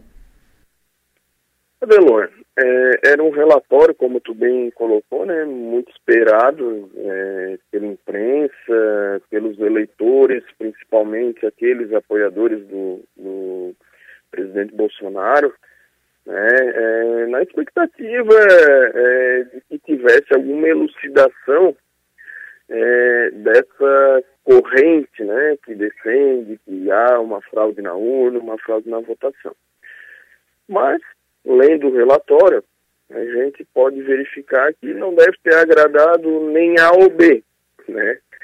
É, por quê? Porque o relatório, de fato, é, traz um, um, resultado de uma inspeção, de uma auditoria feita pelas Forças Armadas, é, que teve acesso ao, a, a, vários elementos né, é, é que já são utilizados, vários sistemas utilizados pela Justiça Eleitoral para garantia é, é, do resultado da votação, da veracidade desse resultado, e constatou que tudo o que foi é, é, realizado né, estaria de acordo. Né? É, cabe salientar que esses pontos, né, esses elementos que foram analisados pelo Ministério da Defesa, são é, dados, informações que há muitos anos são também analisados, constatados por partidos políticos, é, pela própria população, pelos candidatos, pela Ordem dos Advogados do Brasil, pelo Ministério Público. Ou seja, são as informações abertas. Né? A participação, por exemplo, é, é, é, é em alguns atos que inclusive são objeto de audiência pública, como a cerimônia de lacração de urnas, né, a, a, geração das cargas nas urnas, a conferência das assinaturas digitais. Então, tudo isso, o Exército, a, a Marinha Aeronáutica, né, as Forças Armadas, com essa comissão que fez esse acompanhamento, pôde constatar a, a veracidade das informações, né? não, não encontrou nenhum tipo de inconsistência nisso.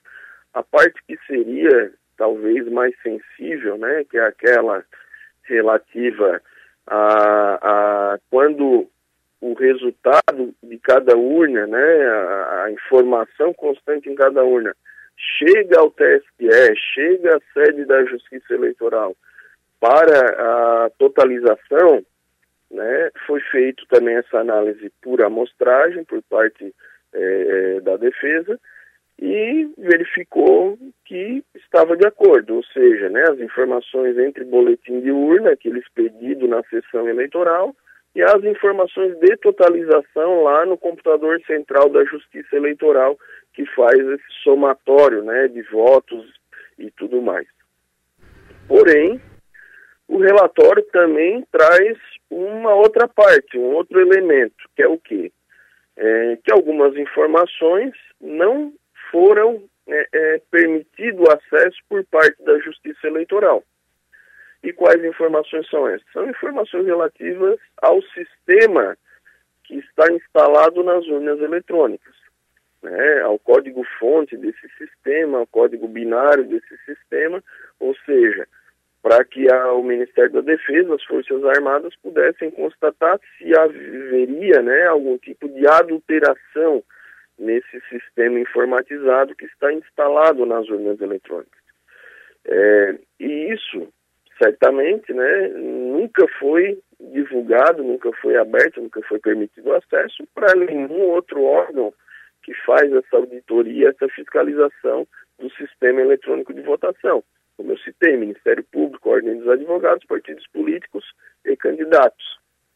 E por uma situação bem simples, né? Eu não tenho conhecimento técnico na área de informática, na área de programação, mas a partir do momento que tu divulga um código-fonte de um sistema, de um programa de informática, a, pessoa que tem acesso, ela teria condições é, é, de é, é, é alterar, de, de, de, efetuar alguma manipulação em relação a isso. Né? Então, certamente por essa razão que a Justiça Eleitoral, em todos esses anos, nunca divulgou isso.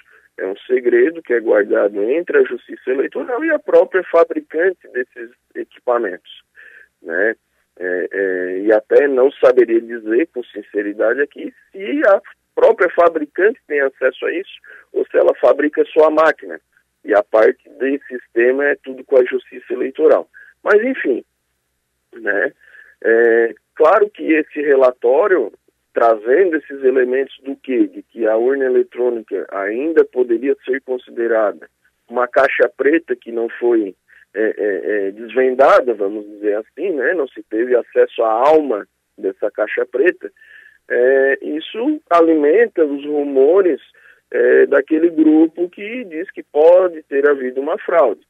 E da mesma forma, a certeza né, trazida pelas Forças Armadas, de que, acompanhando todo o sistema de votação, todos os meios né, utilizados pela própria Justiça Eleitoral para auditar é, esse sistema de votação e trazendo que, é, é, analisando esses elementos, é, tudo ocorreu de forma correta, né, de acordo com a lei, né, sem nenhuma inconsistência apontada, nos traz também uma segurança no sistema atual de votação. Só que, como eu havia falado lá no início, isso não agrada nem quem tem opinião que o sistema é seguro, nem quem tem opinião que o sistema não é seguro, porque é, é, é apontado né, que não se tem um relatório conclusivo, vamos dizer assim, né? O que, o que se teve acesso de informação, em resumo, está ok, mas boa parte é, não se conseguiu auditar porque não se teve acesso à informação. Né? Perfeito. Esse seria o resumo do relatório. Perfeito. Maga Estopassoli. Bom dia, doutor Pierre. A minha pergunta é para além das opiniões, porque eh, a gente sabe que muitas pessoas vão pela paixão, né? É a opinião baseada no eu gostaria. Então, eu gostaria que Lula. Ou não, eu não gostaria. É, eu gostaria que Lula fosse eleito, ou eu gostaria que Bolsonaro fosse eleito. Então, para além das opiniões nesse sentido, eu gostaria de saber o seguinte: o senhor, o senhor acredita que o sistema eleitoral brasileiro é confiável? Primeiramente, bom dia, Maga. bom dia. E eu acredito que sim, tá? E eu explico por quê, né? Primeiro, o fato da, do Ministério da Defesa não ter tido acesso ao código-fonte do sistema não quer dizer que existe uma fraude no sistema. Quer dizer que não se teve acesso a algo que seria um sigilo da informação em relação uhum. ao sistema de votação. Nós temos esse sistema de votação, né? Desde a eleição do Fernando Henrique Cardoso. Uhum. E a gente acompanha, né, ao longo desses anos, é, a, a, que votação, é, é, que, que, essa votação ela elegeu é, candidatos de todos os partidos, de, de, todas as correntes ideológicas ao longo desses anos, né? E se de fato existisse alguma fraude, alguma possibilidade de manipulação, certamente, né, alguém que já esteve no poder nunca dele sairia nesses anos, né, permaneceria no poder eternamente porque conseguiria manipular esse, esse sistema. Então nós temos que confiar sim nas instituições. A gente sabe que ao longo dos anos a população é, é, tem desacreditado nas instituições, mas se nós não acreditarmos nas instituições democráticas, né, é, nós não, não conseguimos acreditar em mais nada. Né? É, eu acho que um ponto muito relevante, até se eu não me engano, foi discutido ontem, até eu acho que o próprio Piara que, que colocou esse ponto no programa de ontem, né? a mesma urna que elegeu é, é, grande parte é, é, de bolsonaristas, né, de candidatos alinhados ao bolsonarismo, é, no Congresso Nacional, em, em, governos estaduais, nas assembleias estaduais, né, não elegeu o presidente. Né? Então, a, a, quer dizer, o sistema ele é válido para um tipo de cargo, não é válido para outro. Uhum. Né? A urna é uma só, o sistema é um só. Então, confio sim no sistema eleitoral. Doutor Pierre Vanderlinde, é sempre bom ouvi-lo. Muito obrigado pela sua atenção e obrigado pela audiência. Né? O senhor estava acompanhando ontem o, o comentário. Um abraço. Obrigado, Adelor. Obrigado, Maga. Um abraço a todos. Até mais. A Maga já está aqui comigo, vocês já ouviram? Bom dia. Bom dia, bom dia, Adelor. Sempre bom tê-la conosco. E o Piara também, ligado, em sintonia, na linha. Alô, Piara. Bom dia, Delor. Bom dia, Maga. Bom dia, Dr. Pierre, bom dia a todos os ouvintes da São Maior. Perfeito. O Piara, quero, queremos te ouvir sobre o relatório. O... Eu, Sa eu, eu tava ouvindo saiu o Dr. Pierre. Hum. Eu, eu tava ouvindo o Dr. Pierre tava, e tava dando uma olhada aqui no Twitter e o Alexandre Borges, da CNN, ele tweetou assim, ó. Marido ciumento e paranoico contrata detetive. Se, seis meses depois, ele apresenta o relatório. Aspas. Não vi, não, não vi nada suspeito, mas nunca se sabe. é mais ou menos isso que está na auditoria. Então pronto, o assunto está encerrado. Vamos para a próxima pauta. Alguém tem uma sugestão? Matamos a questão. Não vi nada, não vi nada, mas nunca se sabe, né? que bárbaro. É, em homenagem a Arthur Lessa, que adora uma comparação, assim, né? Uma analogia. É verdade. Pronto, acabou a conversa. É, tipo, é, eu tava. É, é, é, eu não gosto muito de clichê e tal, mas é impossível não lembrar da, da, da, da frase A montanha pariu um rato, né? A gente passou aí dois, três dias em suspenso, esperando que havia um relatório, e, e é o relatório que as. E, e, e, basicamente o relatório é o que, as, o que. De todo o acompanhamento do processo que as Forças Armadas têm feito, tem apontado que algumas coisas podiam melhorar aqui, ali acolá, que, que, que tem dificuldade de acessar o sistema, que poderia ser feito e que não tem como não, como dizer, como não tem como dizer que não pode ser alvo de um ataque malicioso. E ao mesmo tempo, como não tem como não dizer que não pode, também não tem como dizer que pode. Então, fica elas por elas. O TSE rapidamente agradeceu as sugestões, e mandou um abraço e, e, e, e disse, la garantia sou eu. olha aqui, eu mas assim, ó, aqui é igual... do, do marido aí. mas olha só, é igual quando o, o, o, o chefe vai dar um feedback pro funcionário, né? Chama a pessoa, né? As empresas têm essa cultura, né? De, de dar esse, esse feedback sempre sei lá, uma vez a cada seis meses, enfim. É, ele nunca vai chegar para a pessoa e vai dizer assim, olha, teu trabalho está sensacional, tá? Não precisa melhorar nada. Não, né? Ele sempre vai dizer, ó, tá, tá bom, mas aqui, ó, tem aqui, nesses pontos que dá para melhorar. Eu acho que tem meio essa linha também, sabe? Porque não vai chegar e dizer, pessoal, ó, tá tudo certo, né? Deu tudo certo. Não, sempre vai apontar, até porque, né, tudo que, que existe tem alguma possibilidade de ser melhorado. Agora, na segunda-feira, na, na terça-feira, eu lembro de ter comentado, e ontem também, Adelor, sobre o seguinte: é, esse, esse elemento que vem para essa cena, que é a, a desesperança provocada em parte desses manifestantes, por exemplo, né, que estão muito aborrecidos com esse relatório. O pessoal não gostou. Hum. É, virou, virou assunto nacional ontem a reação dessas pessoas, inclusive lá na publicação do próprio Ministério da Defesa no Twitter também, né, é, que as pessoas ficaram muito irritadas, dizendo, tá, mas era isso? Era só isso? Porque aquele tweet de segunda-feira, final do dia, da tarde seis e meia da tarde, ele, ele deu uma, uma, uma incendiadinha no, no, movimento no sentido de dar esperança. Ó, oh, pessoal, vem aí, tá? Vem aí, quarta-feira, um relatório. E, e, o relatório que veio não, não, não entregou, a, não, não atendeu a expectativa. Então, esse movimento de desesperança e, e, e provoca, de algum modo, uma desmobilização. Então, acredito que a gente vai ver uma desmobilização acontecendo por conta disso. As pessoas ficaram desapontadas. Tipo, poxa, era isso? Ah, não acredito que eu fiquei aqui tomando sol, chuva e tal, para ver um relatório que diz que, ok, pessoal, adiós, vamos Mas, em frente. É, se, se, o, se o relatório fosse no fato concreto, tipo, olha, não identificamos nenhum problema, nenhuma fraude, nenhuma ilicitude, não há nenhum problema com os boletins de, de urna, tarará, tarará, e o resultado confirma o resultado. Se fosse ponto aí, Aí pronto, aí resolvia. O, o, só que, como eu disse ontem, uh, eu disse ontem aqui quando falávamos, acho que vem mais gasolina na, na fogueira. Porque as janelas abertas pelo, pelo TSE, pelo Ministério da Defesa, na tese, na suposição, tipo como no, no caso do. na conclusão aí do, do perito do Piara, quem sabe, né? Mas quem sabe, ó, pode ser que, talvez, uh, melhore aqui, poder, podia ter feito aquilo ali, quem sabe. Não. Isso pode alimentar dúvida. Ó, tá vendo? Ah, não, teve, não identificaram porque não chegaram lá, porque faltou isso aqui, porque não tem aquilo ali e tal. Isso acabe alimentando. Como eu disse, pode ser um litro apenas de gasolina, pode ser um galão de, de gasolina, pode ser um tanque, mas acho isso ainda bota a gasolina no fogo e mantém ainda acesa a chama. Penso assim. Concorda, Piara? Não, eu acho que uh, vai ter, atende a um esvaziamento. Assim.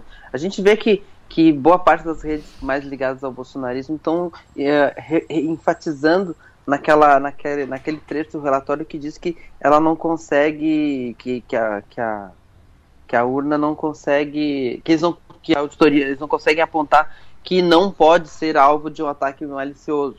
Mas o, o, o foco do, do, documento, inclusive uh, bem explicitado pelo, pelo, pelo no, no, parecer, é, é de que não foi encontrado nada que, que desabonasse o processo. Então, uh, a gente vê que a mobilização está diferente, assim, tá ah, vamos ver como é que vai ser, porque eles, vão ter, eles precisam se agarrar na narrativa, né? Hum. E a narrativa ela, ela ficou muito frágil depois disso. Eu não, não vejo. A sensação uhum. é de jogo jogado. Sim. Ainda mais que a gente vê a transição avançando. Ontem Lula fez a primeira entrevista coletiva dele depois da, depois da eleição, né? Uhum. Uh, depois dessa, desse, dessa, desse descanso pós-eleitoral, ao lado de Alckmin, se encontrou com Lira, falou sobre, fez afagos ao Centrão. O maior afago que se pode fazer ao Centrão é dizer que não existe Centrão, existem os deputados que foram eleitos. Mas, então, o, a gente vê que as coisas vão caminhando para a normalidade.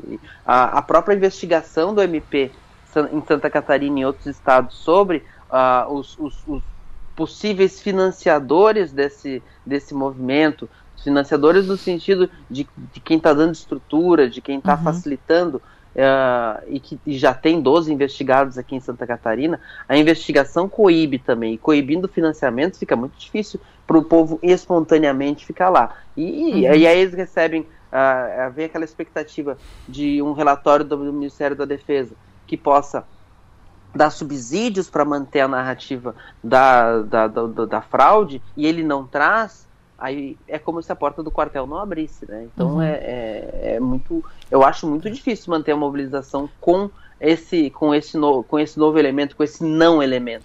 E, e, com, e somado a isso, a própria, as próprias instituições agindo para coibir o financiamento de, de qualquer estrutura que se forneça para essas pessoas. E, e aliado a isso, para, aliado não, paralelo a isso, o silêncio do Bolsonaro, que continua em silêncio, né? Então eu acho que tudo isso são, são itens que vão entrando nesse jogo e que vão provocando uma certa, uma certa confusão de informações, né? Eu acho que o silêncio do Bolsonaro também pode ser interpretado dessa forma. Por eles, eu estou falando, né? E aí as coisas vão acontecendo, a transição de governo vai acontecendo, e é natural, né, que, o, que quem perdeu a eleição comece a, a, a olhar as coisas, é, comece, comece a ser meio deixado para a história, de fato, né? A gente vê isso acontecendo aqui em Santa Catarina. O próprio Moisés, né? Ele está lá no, can, no cantinho dele, está quietinho, não foi para a COP27, enfim, tem todo esse cenário. Já deve, né? já, já deve estar no IPOA, né? Não, Moisés, Moisés está em Joinville. Tava, ah, é? entrega, tava com o Adriano Silva ontem. É, ele foi entregar ontem o início da obra da, da, da Serra Dona, da, da Estrada Dona Francisca, né? Que liga, que liga ao Planalto Norte, que está muito mal mesmo para passei por lá esses dias. E ele está prometendo vai ser uma mas, nova. Mas se ele não está nova... Mas se ele não tá no Ipuã ainda, tá louco pra estar tá no, no Ipuã, tá louco pra botar o pé no Ipuã. Mas deixa eu dizer o seguinte. Ele, nós... ele, ah. Eu acho que essa, essa, essa, essa confusão política atrapalhou os planos do Moisés de fazer esses últimos dois meses uma grande entrega de obra, ou entrega de, hum. ou lançamento de editais. Ele, ele fez aqui em Florianópolis o lançamento da PPP do, do hospital, do complexo hospitalar, que, que reúne, que, que em parceria com a iniciativa privada junta três unidades que já existem e transforma numa só no, em troca dos terrenos e tal. Eu, eu, eu, sempre achei uma prioridade meio esquisita. Acho que o interior do estado que tem tantas demandas de saúde, olhando a construção de um hospital em Florianópolis, não ia gostar muito. E aqui em Florianópolis reclamam que o hospital é na ilha. Então eu sempre achei que esse era um projeto muito bom para apanhar. Nós começamos. eles Nós começamos a semana com a presença ilustre, estreia no, no nosso quadro aqui do Flávio, o gato do, o gato do Piara. Foi uma uma participação marcante. Uh, semana emocionante aqui no nosso maior, e, né? E aí a gente fecha a semana com o relatório do... Do amante. Não, do, não, do, do, do, marido traído. Do detetive contratido pelo amante. Que é, foi também o Piara Chave de Ouro.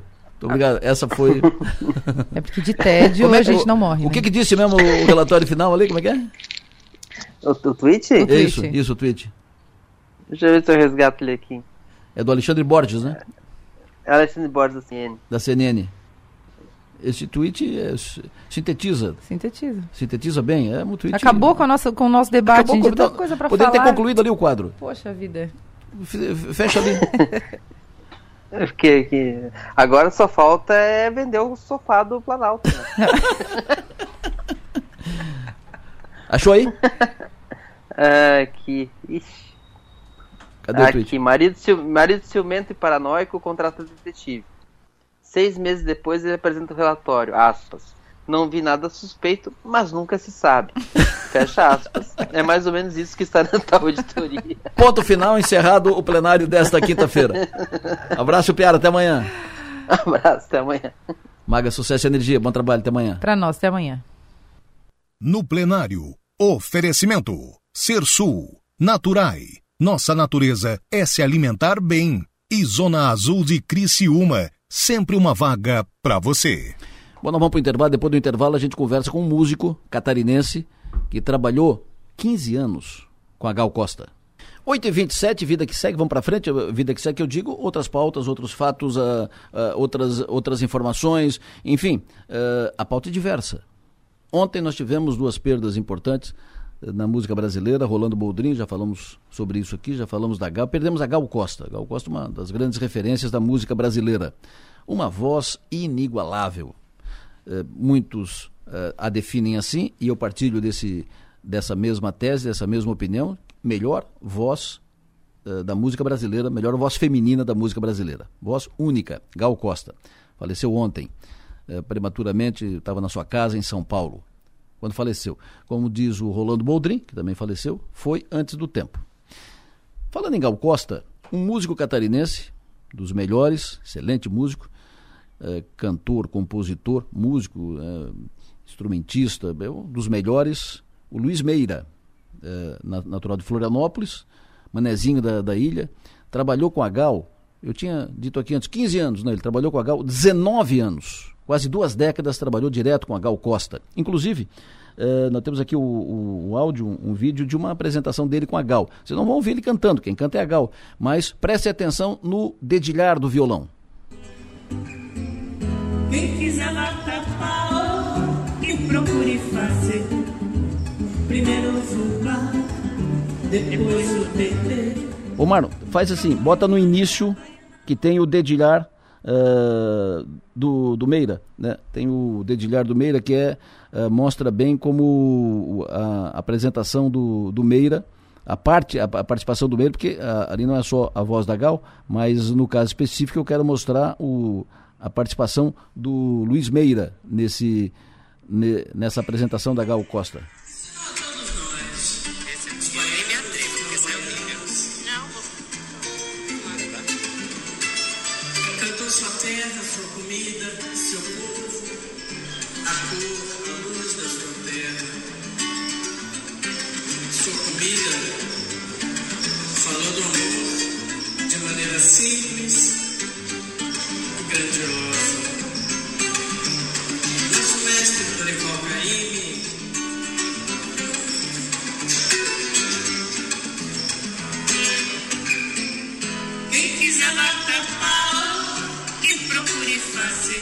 Alô, Luiz Meira, muito bom dia. Bom dia, Delor. Prazer falar contigo. Sempre bom te ouvir, muito bom te ouvir. Muito obrigado pela tua disponibilidade em nos atender aqui sempre. Imagina, é um prazer para falar contigo. Imagina, e num dia que. Um, dia que não deve ser bom, tu não deve ter acordado de bem, perdendo uma, uma parceira de, de tanto tempo, uma companheira, quase duas décadas vocês trabalharam juntos. Me diga como é que, como é que começou essa tua parceria com a Gal? Bom, eu, eu, eu morava no Rio, eu fui morar no Rio de Janeiro em 91. Eu troquei, eu toquei, eu toquei cinco anos com, com quatro anos e meio com Sai Guarabira, né, na época da novela Pantanal. Eu fui morar no Rio, o primeiro trabalho que eu tive com artista nacional foi o Sai Guarabira. Guarabira, Guarabira me convidou, tinha vindo a Florianópolis, me conheceu e quando eu cheguei no Rio eu liguei para ele. Eles estavam formando uma banda, gravando o disco da novela Pantanal. E aí eu comecei a trabalhar lá com ele, com, com, com a dupla, e depois, até 97, 96. E em 96 eu trabalhei, trabalhei um ano com a Elza Soares, trabalhei com a Sandra de Sá, eu fiquei um ano com o Luiz Melodia, eu fiquei um ano ali trabalhando com alguns artistas, nada fixo. Em 97 eu tinha uma. Eu era muito amigo da, da Fafá Magna, que era a produtora da Gal Costa. E a Fafá, eu era muito amigo também do Paulinho Calazans, que é o pianista do Djavan, que era meu vizinho lá no Rio. Nós vivíamos sempre juntos. Aí a Fafá um dia precisou, a Gal precisou fazer três shows num projeto chamado Fest, Fest em Bahia. Isso aí foi em maio de 97. Aí a gente foi fazer. Aí precisava de um violonista tal, e a, e a Fafá me indicou. Eu me lembro que eu cheguei na casa da Gal uma segunda-feira, nós ensaiamos segunda, eu não conhecia a Gal, cheguei lá segunda, terça, ensaiamos segunda, terça e quarta. Quinta-feira, era um show só de voz e violão. Quinta-feira a gente viajou para São Paulo, fizemos São Paulo, Rio e Salvador. Três dias, e daí então nunca mais eu parei de tocar com a Gal. Aí a cumplicidade foi muito grande, a, a gente tinha assim, uma, afinidade muito grande, uma afinidade musical gigantesca, assim. Tanto é que aí é, começamos a trabalhar e a partir daí foram 19 anos de trabalho. Viajei o mundo todo com a Gal Costa, fiz show aí esse mundo todo. E uma parceria muito sólida, né? Esse trabalho de voz e violão foi sólido. Ali eu participei no meio desse, desses 19 anos, eu participei de duas bandas também. Aí ela fez shows com banda, eu toquei guitarra em duas bandas da Gal, mas o show de violão e voz, ele, ele, ele, ele, ele ele durou de 97 a 2016. Aí em 2016 a Gal parou, aí paramos, né? Também muitos anos de trabalho, claro. Mas independente da, da independente do, do, do, do, de trabalharmos ou não, sempre fomos muito amigos, muito. Enfim, a gente já 15 dias atrás eu ainda conversei com a Gal, liguei para ela, liguei no aniversário, em setembro, liguei para ela outro dia para falar de coisas da vida pessoal tal. E ela estava bem, é, me falou que tinha feito essa cirurgia tal, mas estava bem, estava no processo de, de, de, recuperação. E eu ontem acordei às 9 horas, é, 9 horas recebi um telefonema da minha filha, é, dizendo que a Gal tinha morrido, cara. E a minha filha é muito brincalhona, né? Claro que, enfim, é, presumi que a minha filha não fosse brincar com essas coisas, mas a minha filha é uma figura, enfim. Eu disse, ô, ô, ô, Júlia, para de besteira, para de falar bobagem essa hora, filha, não brinca com essas coisas. Eu disse, não, pai, é isso aí. Aí abri o, abri o meu celular e já estava lá, já estavam lá centenas e centenas de fotos da Gal, a imprensa toda, liguei a televisão, já estava Gal Costa e tive essa surpresa, essa, esse dia foi muito triste, ontem foi um dia muito me fez refletir muito e a minha história toda com a Gal Costa, né? A minha longa história. Gal Costa, como eu, como eu escrevi ontem nas redes sociais, Gal Costa foi uma protagonista da história da minha vida, porque é, foram 19 anos da minha vida dedicados ao trabalho com ela e, e, enfim, é uma pessoa que foi muito importante na minha carreira, me abriu muitas portas, né? Obviamente. É, tu vê que hoje, hoje, por exemplo, eu eu viajo, eu faço muitos meus shows no, na, na Europa, né? Eu viajo muito lá para Itália, para Suíça, para aquela região ali, enfim. E Alemanha, sul da Alemanha, eu viajo muito naquela região e, e, e, muitas dessas portas que se abriram na Europa, na Espanha vão muito também, Portugal, enfim. muitas dessas portas que se abriram foram em função do meu trabalho com a Gal Costa, né? Os empresários que já me conheciam e tal. E é isso aí. Então, vida que segue. Agora vamos tocar para frente.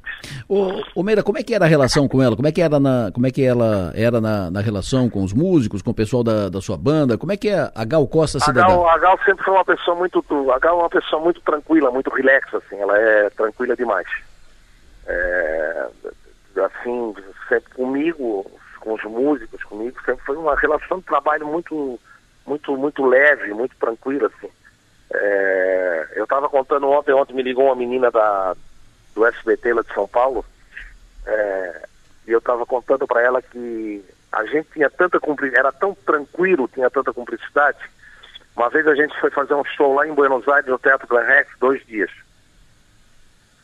Se eu não me engano, foi lá para 2008, por aí. A gente foi fazer um show e quando a gente chegou em Buenos Aires, a gente descobriu que o produtor de lá tinha anunciado que o show era só músicas do Tom Jobim, que era, um, que era ele, é, Gal cantando Tom Jobim.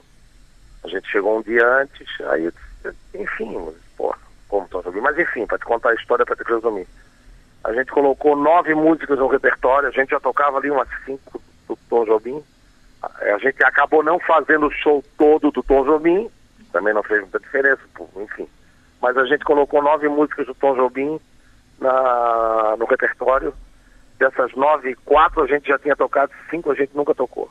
Então era assim, eu fui ali, peguei a harmonia, dei uma passada no meu quarto, dei uma passadinha de tarde no meu quarto, naquelas que a gente nunca tinha tocado, fomos lá, a gente ensaiou, no, pegou uma sala do hotel assim, em duas horinhas a gente ensaiou, em duas horinhas o show estava montado com mais nove músicas do Tom Jobim. Então, quer dizer, era muito tranquilo, era muita cumplicidade, era muito fácil trabalhar com a Gal. Muito fácil, muito fácil. Eu vejo assim por outros artistas que eu, que eu trabalhei, claro, não vou aqui dar nenhuma comparação, né, mas é, artistas assim que eu trabalhei, que é muito complicado, é muito. que não tem que ensaiar, ensaiar. A Gal era tranquilo, tranquilo, tranquilo. A gente, de vez em quando, a gente resolvia botar uma música no meio do show, assim, no palco. Às vezes quando o show tava legal, assim, outro dia a gente estava em Londrina, em 2016 em Londrina a gente foi fazer Londrina e Maringá, eu me lembro que aí no primeiro dia aquela música para machucar meu coração, né? Aquela música que a gente canta que é linda. Tá fazendo um ano e meio, amor, que o nosso lado desmoronou, que é lindo.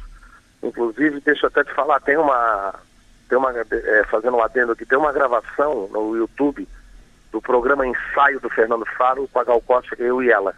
Tem até uma gravação, aquele programa muito bonito. Sugiro até aos teus ouvintes de acessarem o YouTube e botar lá Gal Costa, programa Ensaio, né, que a gente fez em 2008 também, é muito bonito e tem essa gravação. Mas aí, tipo, voltando ali a história de Londrina, aí, por exemplo, eu cheguei pra Gal, assim, no, palco, disse, Gal, vamos cantar, pô, canta pra machucar meu coração, que é lindo, pronto, ali já sai, qual é o tom, é ré, né, então vamos, puxa aí de dar um ré maior aí que a gente já vai cantar. Então era assim, era uma cumplicidade, era muito simples, era muito, era muito fácil tocar com a Gal, sempre foi muito fácil, muito, muito tranquilo, sempre foi uma alegria. Eu me sinto um cara privilegiadíssimo porque, pô, cara, viajei esse mundo todo com eu e o meu violão, a Gal Costa ali do lado com o microfone, e era uma coisa maravilhosa, era um espetáculo lindíssimo, maravilhoso.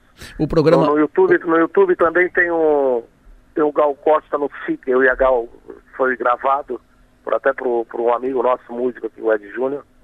Ele gravou, tá lá também no YouTube para quem quiser assistir. Bota mas- lá Gal Costa FIC, Florianópolis. Tem, tá todo show mal gravado. O, o ensaio que tu falou é esse aqui, ó. Seu amor. Isso aí. É isso aí. Exatamente. Mas Essa é aí a mesmo. única libertação. Olha a voz da mulher. Ô Adelô, Ah, essa música aí chama Minha Voz, Minha Vida. Essa música abriu por, por- por muitos anos o show de violão e voz. Teve uma época que a Gal, que a Gal tirou até essa música e eu pedi pra ela, disse, pô Gal, bota de novo essa música Minha Voz, Minha Vida, ela botou de novo no show. Essa música o Caetano fez é, para ela cantar. É, Essa foi uma música feita especialmente para Gal Costa cantar. Minha Voz, Minha Vida, ele, fez para ela, para a voz dela. Disse, Isso aqui é um presente que eu vou te dar, grava essa música. E Assim como a- tem Força Estranha, Força por Estranha. exemplo, que se eternizou na voz da Gal, foi uma música que o Caetano fez, vou até, até te contar uma curiosidade do teu público. Ah, Foi uma música que o Caetano fez por, por Roberto Carlos, isso mesmo. em homenagem ao Roberto Carlos. Mas a Força Estranha acabou se eternizando na voz da Gal Costa naquela gravação só de violão também. É linda, né? Perfeito. Não, é linda, é linda. Eu falei no início do programa aqui, eu acho que é das músicas assim que, que marcam a, Ga- a Gal Costa, da- das Exato. mais lindas da, da Gal. É, Exato. o, o show que vocês fizeram há muito tempo era voz e violão, era Gal, tinha que ser Gal e Meira. É, voz e violão. Pois é. Os 19 anos foi de voz e violão. É num concerto só de voz e violão e, e a gente andou aí, rodou esse mundo todo. Foi, gente viajava muito, ia muito pra Europa, muito pra, a gente fez muito show na América Central, América do Sul, Estados Unidos, e a gente viajava isso tudo aí. Maravilha. Meira, prazer te ouvir sempre eh, e, e prazer eh, tê-lo como catarinense, como conterrâneo e como parceiro da Gal por quase duas décadas. Vocês viajaram o mundo aí. E, e muito bom saber que tu está conosco aqui e quero um dia trazer teu show aqui em Criciúma para animar aqui os, os criciumenses e mostrar... Logo, tua- logo, logo, logo eu vou aí e a gente vai fazer um tributo, um pequeno tributo a Gal também. Fechado, marcado. É. Compromisso que Eu firmado. tenho muitos amigos aí em Criciúma, a minha mulher é de Araranguá, então quer dizer, então eu sou, a gente está em casa, né? Minha conterrânea, eu sou de Araranguá também. E on- Tu é de Araranguá, né? Sou de Araranguá. É. Ontem gravei aqui o Nomes e Marcas, que vai pro ar depois de amanhã, já vou dar um spoiler aqui, com um amigo teu irmão, o Jorge Nando. Jorge Nando, eu produzi os dois discos do Jorge Nando. É um amigo querido, um compositor maravilhoso, um cantor espetacular. Eu tenho, eu, eu, inclusive os discos do, do, do Jorge Nando são, são, eu sou produtor também de, de disco, né? Eu produzo muita gente, muito, faço muita produção independente, sou produtor de disco, adoro trabalhar com, com estúdio. E o- os dois discos do Jorge que eu fiz são dois dos meus das minhas produções preferidas. Eu gosto muito. Inclusive ele fez uma, inclusive o Jorge fez uma gravação que eu tenho um arranjo meu da música Harmonia junto com o Daniel Lucena que é lindíssimo, cara, é muito lindo. Então já tá fechado. Jorge, ó, nós, vamos, tá bom. nós vamos te trazer eh, em Criciúma para fazer um tributo a Gal. Vamos colocar o Jorge Nando contigo no palco. Pronto, tá fechado. Claro! Pronto. Tamo junto, Adelô. Sabes que tu é meu parceiro, tamo juntasso. Me chama que eu tô aí, eu tô com saudade de ir a Criciúma ver meus amigos. Fechado, querido. Um abraço, sucesso e energia, abraço Valeu, forte. Adelô. Um abraço, sucesso aí no teu programa e um abraço pros teus ouvintes aí. Valeu. Uma flor sem limite. É somente porque eu trago a vida aqui na voz. Quer saber como é que vai ficar o tempo hoje, amanhã, depois? Alô, Márcio.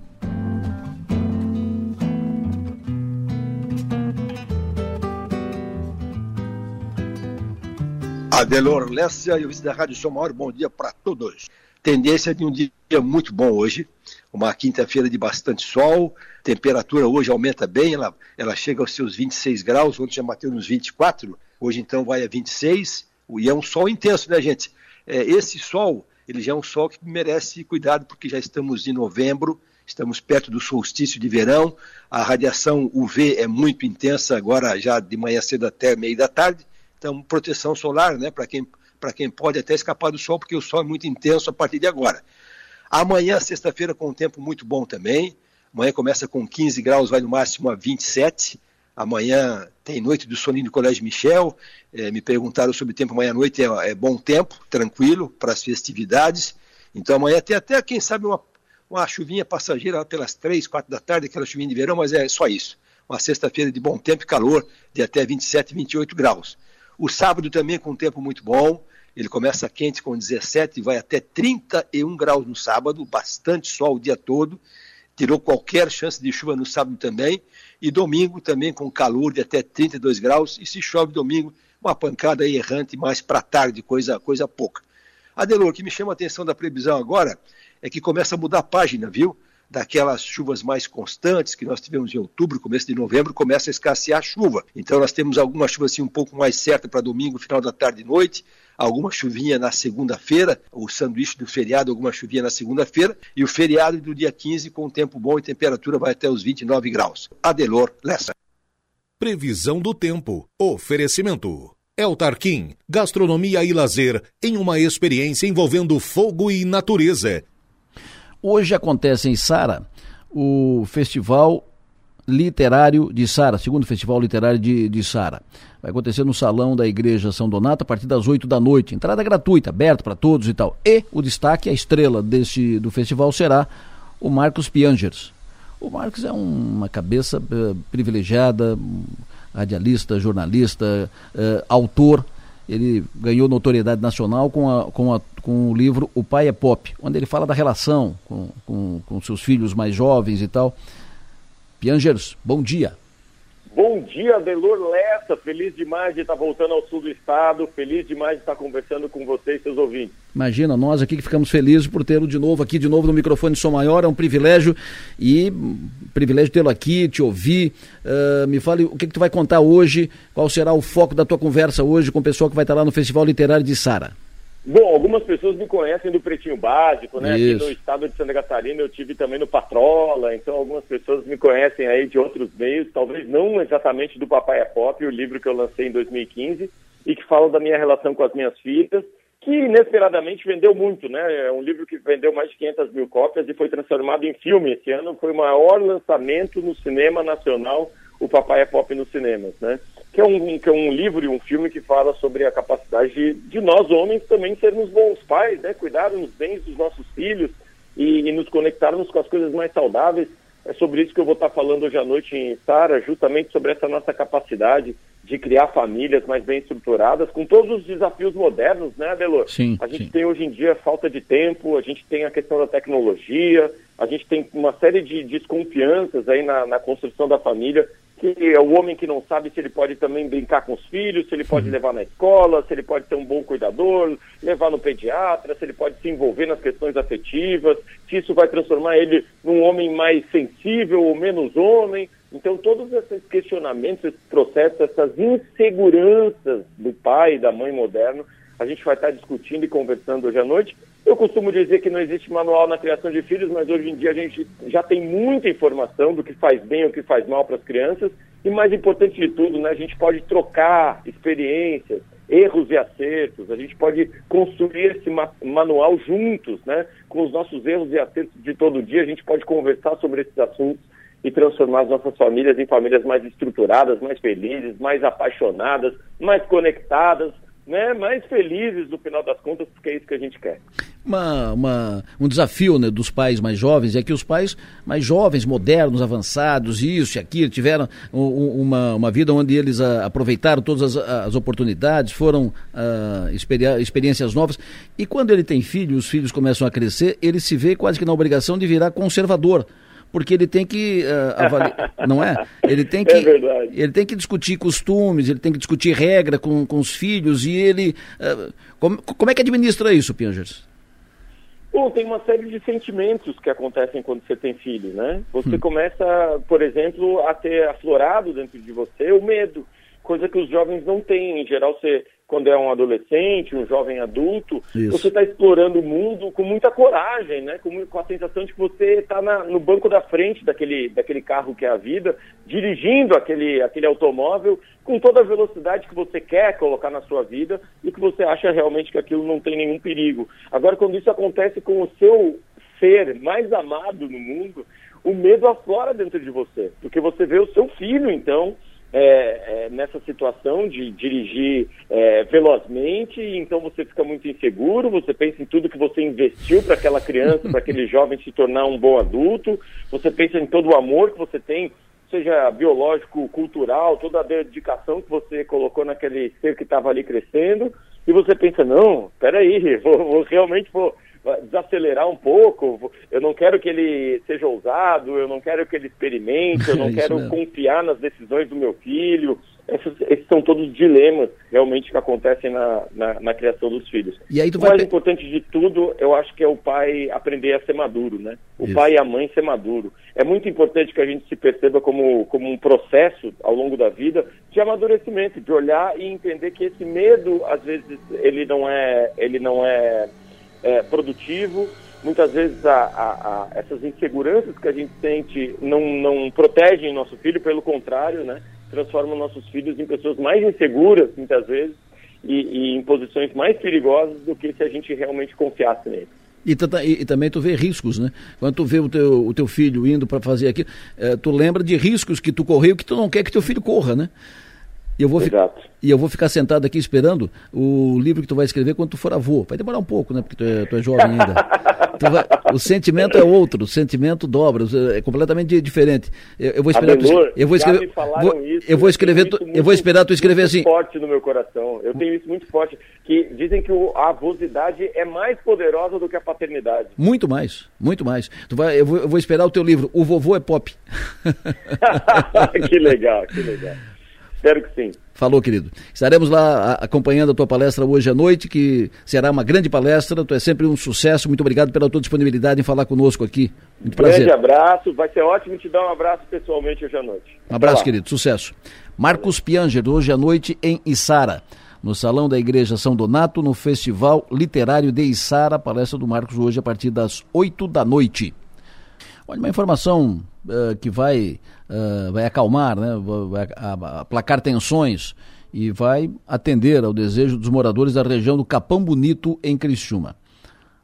Havia uma, uma intenção anunciada de fechamento de uma creche, um CI, da FASC, que funciona lá no bairro, que atende uh, a região, né? atende crianças dos, do, dos bairros ali do, do entorno a comunidade se mobilizou para isso, contra isso, né, para o não fechamento, teve reunião, teve isso, teve aquilo, mobilização, falaram aqui na, na sua maior, os, os representantes da, da, comunidade.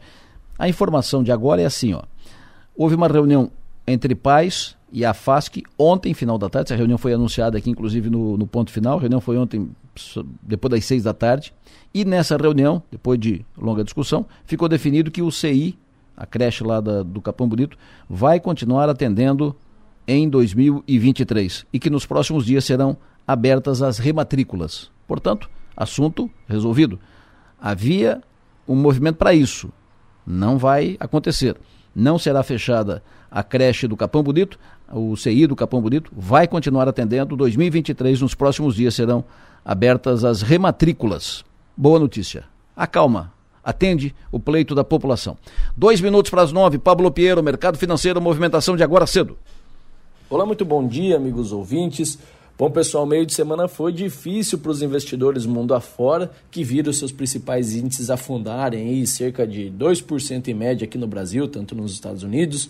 Por aqui, capitaneada pela queda das ações do setor financeiro e também com as, a população toda aguardando a divulgação do relatório das Forças Armadas sobre as urnas eletrônicas e lá fora, de olho nas expectativas com as eleições midterm nos Estados Unidos. Agora, falando em turbulência, meus amigos, a queda do Ibovespa de ontem é, foi muito em resposta à queda das ações do setor bancário, que se jogaram pela janela após o Bradesco trazer números piores que o esperado, principalmente em relação ao a, provisão de devedores duvidosos e o resultado, né, o reflexo foi uma queda de 17,3% nas ações preferenciais do banco.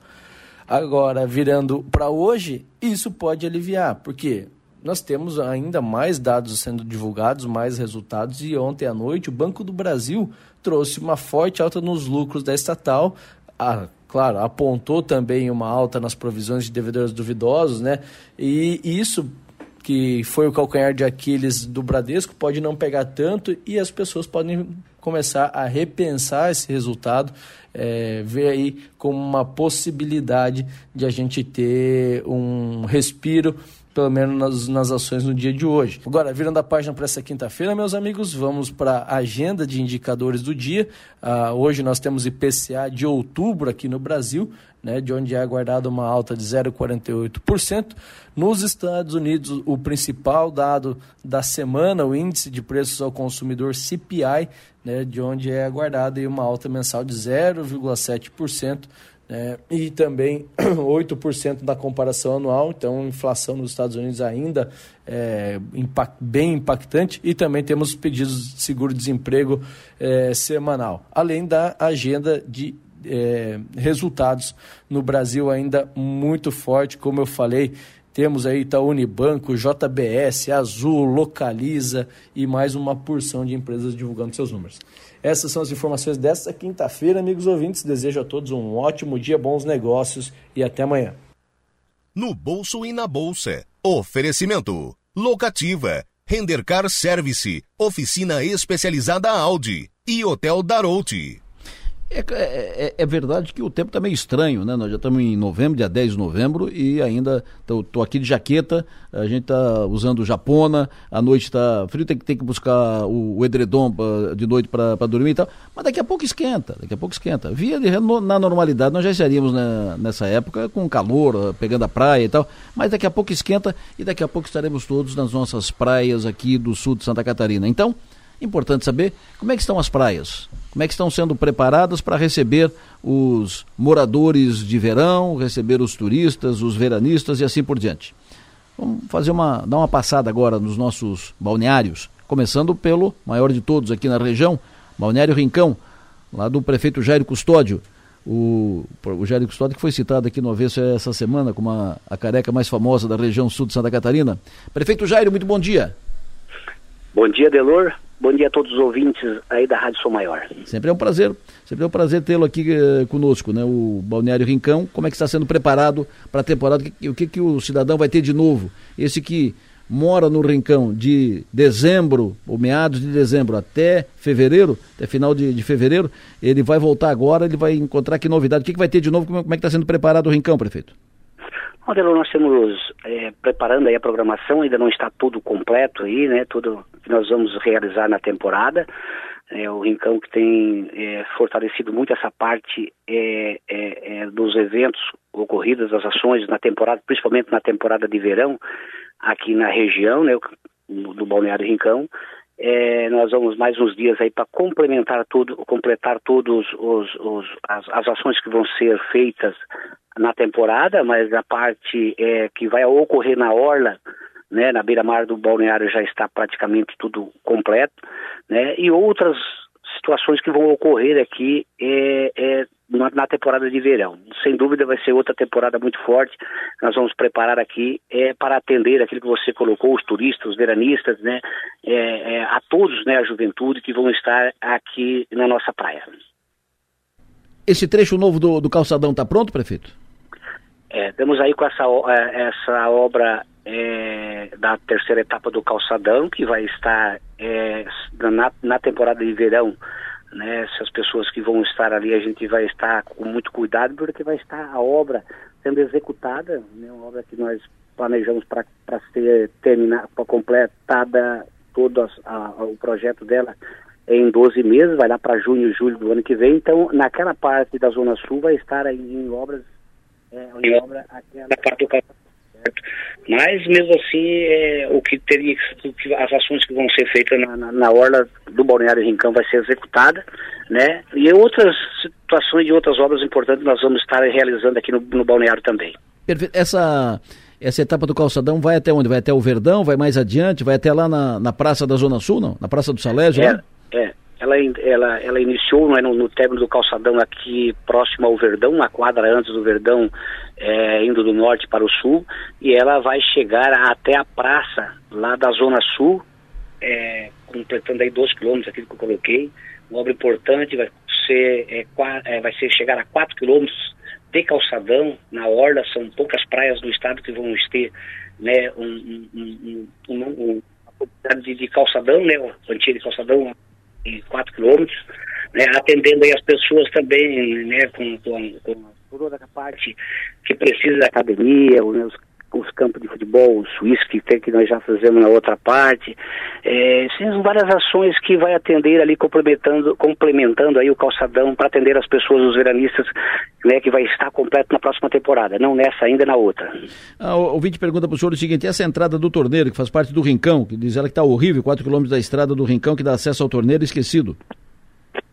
É, essa estrada aqui, essa rua que vai para é, o torneiro, nós estamos com o projeto pronto, certo? Que vai custar em torno aí de 9 milhões de reais, são 4 quilômetros é, de pavimentações, vou deixar o projeto pronto, para a partir do ano que vem nós já se reunimos com alguns moradores do, também do torneiro e aqui do Rincão, para nós ir atrás dos recursos para procurar aí ver se nós conseguimos para pavimentar o asfalto, ela vai ser mudada onde está hoje né, onde passa é, essa, essa rodovia onde vai até o torneiro, ela vai, ela vai ser mudada do local para outro, mais para trás do, do Rincão para poder é, atender é, os condomínios do futuro que vão sair naquela região. Naquela região ali do, do, do lado norte, é isso? Do lado norte, isso. Do lado norte. Ah, perfeito. Como é que está a liberação ambiental para aqueles condomínios ali? Não estão todos, nós vamos, liberamos mais um condomínio que inicia, eu acredito, a semana que vem lá na Zona Sul, certo? Que liga o acesso sul a, da plataforma até a Barra Velha. Né? Outros, outro condomínio já iniciado próximo à Lagoa dos Esteves, e já licenciamos outro é, que vai acontecer ali da Pedreira em direção ao acesso sul também certo? Então, é, os licenciamentos estão sendo tudo encaminhado. Apenas o da Zona Norte, que ainda falta é, algumas situações para liberar, um condomínio que faz mais de 10 anos, né, que eles estão tentando liberar na, na, na, região norte do Rincão, mas que está sendo bem encaminhado agora, nesse momento. Perfeito. Ouvinte, pergunta sobre o asfalto, na, ali nesse trecho do calçadão, esse trecho novo do calçadão, o asfalto vai estar pronto? Não vai estar 100% complementada, Delora, agora na temporada, mas vai estar, nós estamos procurando acelerar agora as obras, já, já, já complementamos agora 500 metros de, de, de, pavimentação asfáltica e nós vamos procurar agora nos, nas próximas três, quatro semanas aí tentar mais um, chegar mais 500 metros de asfalto. Então ainda vai faltar em torno de 700 metros para nós complementar 800 metros de asfalto até a, a zona sul do Rincão. Perfeito. E o Rincão de braço aberto para receber todo mundo, né? Isso, Adelor, nós estamos preparando aí, né, você, a Som Maior tem sido parceira nossa aí na, na temporada de verão, tem visto aí, né, é um movimento que tem tido no Rincão e a ansiedade de todas as pessoas, né, depois daquela da pandemia, a temporada passada já foi um pouco movimentada, mas teve alguns pontos que teve que parar alguns eventos nossos, né, mas esse verão todo liberado aí, o pessoal estão tudo esperando para, para é, a gente estar a, a, esperando aí um movimento muito grande aqui na nossa cidade do Balneário Rincão. Perfeito. Prefeito, muito obrigado, sempre bom ouvi-lo. Bom trabalho. Um abraço a você e todos os ouvintes aí da Rádio São Maior. A São Maior estará com seu estúdio lá no Balneário Rincão. Uh, a partir de meados de dezembro, estaremos no verão lá no Balneário Rincão. Como a São Maior estará também no Balneário Rui do Silva, segundo grande balneário aqui no sul de Santa Catarina, Balneário Rui do Silva. Está na linha o prefeito Evandro Scaini. Prefeito, bom dia. Bom dia, Delor. Bom dia a todos os ouvintes. Você Prazer poder voltar à emissora. O senhor está em Brasília ainda? Cheguei, saímos de lá ontem às 10 da noite, chegamos em Floripa a meia hora, uma da manhã, cheguei em casa às quatro. Trouxe dinheiro, conseguiu encaminhar verba no orçamento 2023 para o Rincão? Alguma obra importante, prefeito? Para o Arroio de Silva. Isso.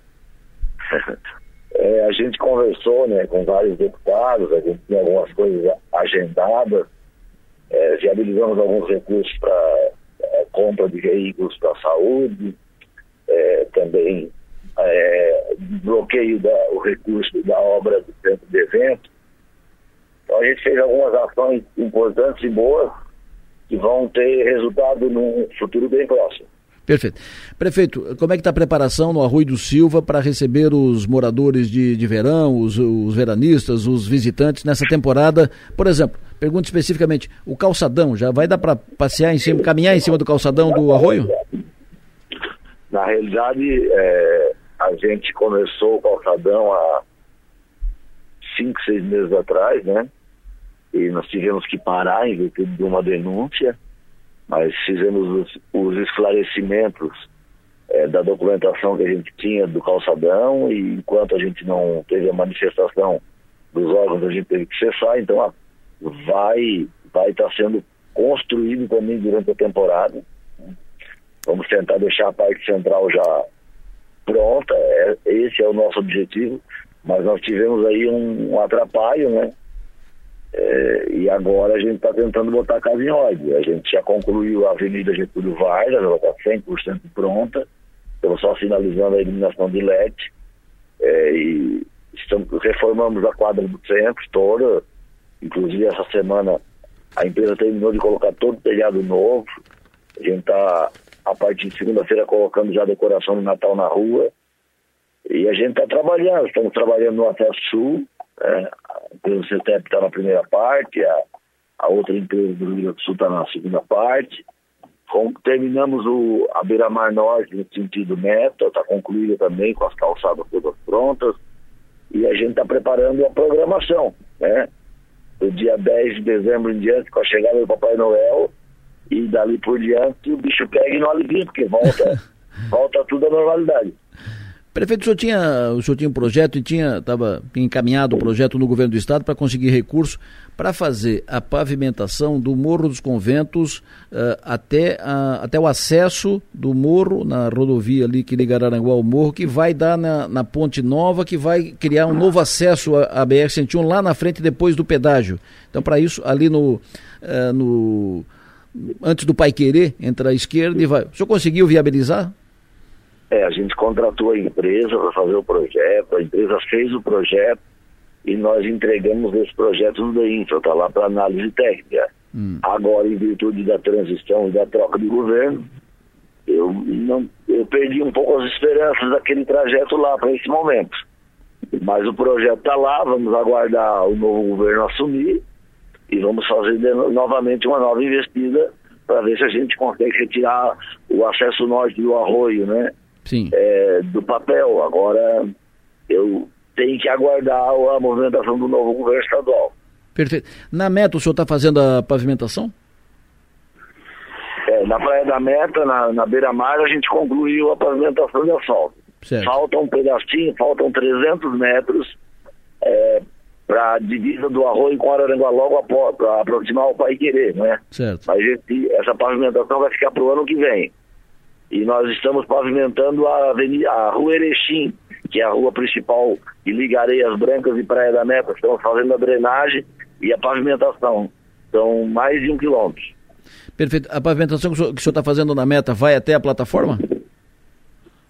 Essa pavimentação é uma via que passa por cima, é a, a mais utilizada por quem realmente mora inverno e verão. Hum, né? Perfeito. Vai chegar até na rua e liga com o CTG. Perfeito. Prefeito, sempre bom ouvi-lo. Muito obrigado pela sua atenção aqui conosco e o verão está chegando aí. Daqui a pouco estaremos muito no Arroio do Silva. Um abraço, sucesso e energia. Até. Abraço, Adelor. Boa final de semana a todos aí. Abraço. Prefeito Balneário Arroio do Silva, prefeito Evandro Scaini.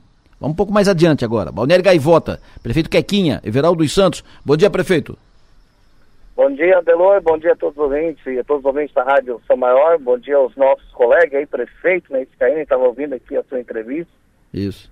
Forte abraço aí. Perfeito. Falou, falou o Scaini agora e antes falou o Jairo Custódio, eh, prefeito, ah, do, prefeito Balneário Rincão. Então estamos fazendo Forte aqui. abraço para ele também. Estamos fazendo a, a ronda aqui, Rincão, Arroio chegamos agora na, na Gaivota. Quero saber. Lá, no extremo sul. Isso, quero saber, prefeito Quequinha, como é que está a preparação da Gaivota para receber os turistas, veranistas, moradores de verão aí? O que, que vai ter de novo na Gaivota? Pelo, a gente vem trabalhando, né, desde, desde o ano passado, claro que o ano passado foi um ano um pouco mais restrito, né, pelo fato da pandemia, esse ano vai ser um ano mais é, que as pessoas vão vir mais para, o, para os balneários, né, acredito não só no Balneário Gaivota, mas a Rua de Silva, então, enfim, nós temos que estar preparados, né. Nós já, já viemos desde o, da metade do ano aí revitalizando a nossa, nossa beira-mar, né, até porque nós estamos privilegiados, né, Estava ouvindo aqui a entrevista do Scaini, qual ele vai ter que fazer um calçadão que está em andamento, né? Sua obra na beira-mar, enfim. Nós hoje somos o, né, o município que temos aí 6 quilômetros aí praticamente de calçadão na beira-mar, então é, nós conseguimos atender bem a nossa população, não, não a no, só a nossa população aqui gagotense, mas também aquelas pessoas que vêm nos visitar, né? Então, é, junto com a nossa equipe aqui da Secretaria de Obras, né? É, Estamos já em, finalizando mais cinco passarelas aí, novas, né? É, enfim, então eu tenho certeza que é, os nossos turistas que virem para Balneário Gaivota vão se encantar. Eu fiquei impressionado com a, com a gaivota, fazia algum tempo que não ia, e a gaivota impressionante com as passarelas, bonito, tudo muito bonito, pra, calçadão para cá, isso, aquilo e tal. Uh, o, a, gaivota hoje, qual é o tamanho? Quantos, quantas pessoas no verão, na temporada, quantas pessoas circulam na, na gaivota, moram, circulam na, na gaivota, prefeito?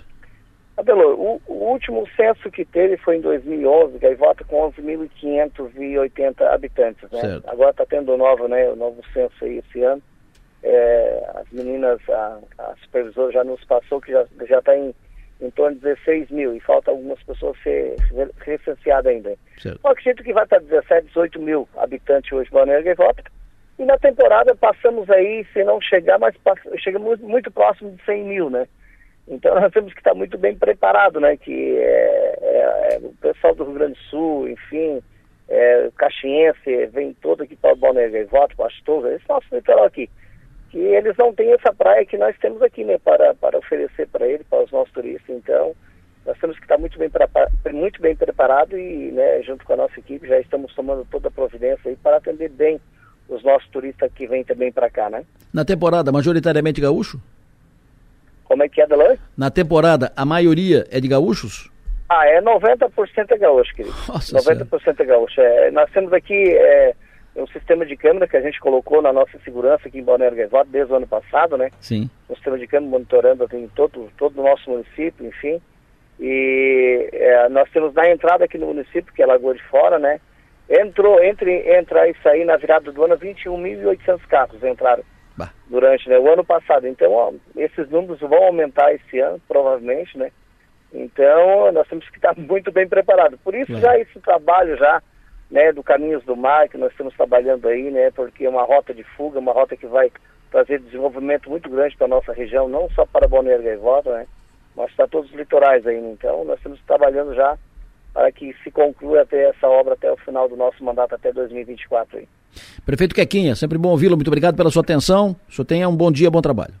Eu que agradeço, Adolão. Um forte abraço aí, que Deus abençoe aí nesse resto de semana e um ótimo final de semana a todos os ouvintes que estão nos ouvindo aí, tá bom? Um abraço. Everaldo dos Santos, o Quequinha, prefeito do Balneário Gaivota. Então passamos no Rincão, passamos no Arroio do Silva, chegamos na Gaivota, agora eu vou pro intervalo, eu volto já para falar de carne. Bota a carne no fogo aí, compadre.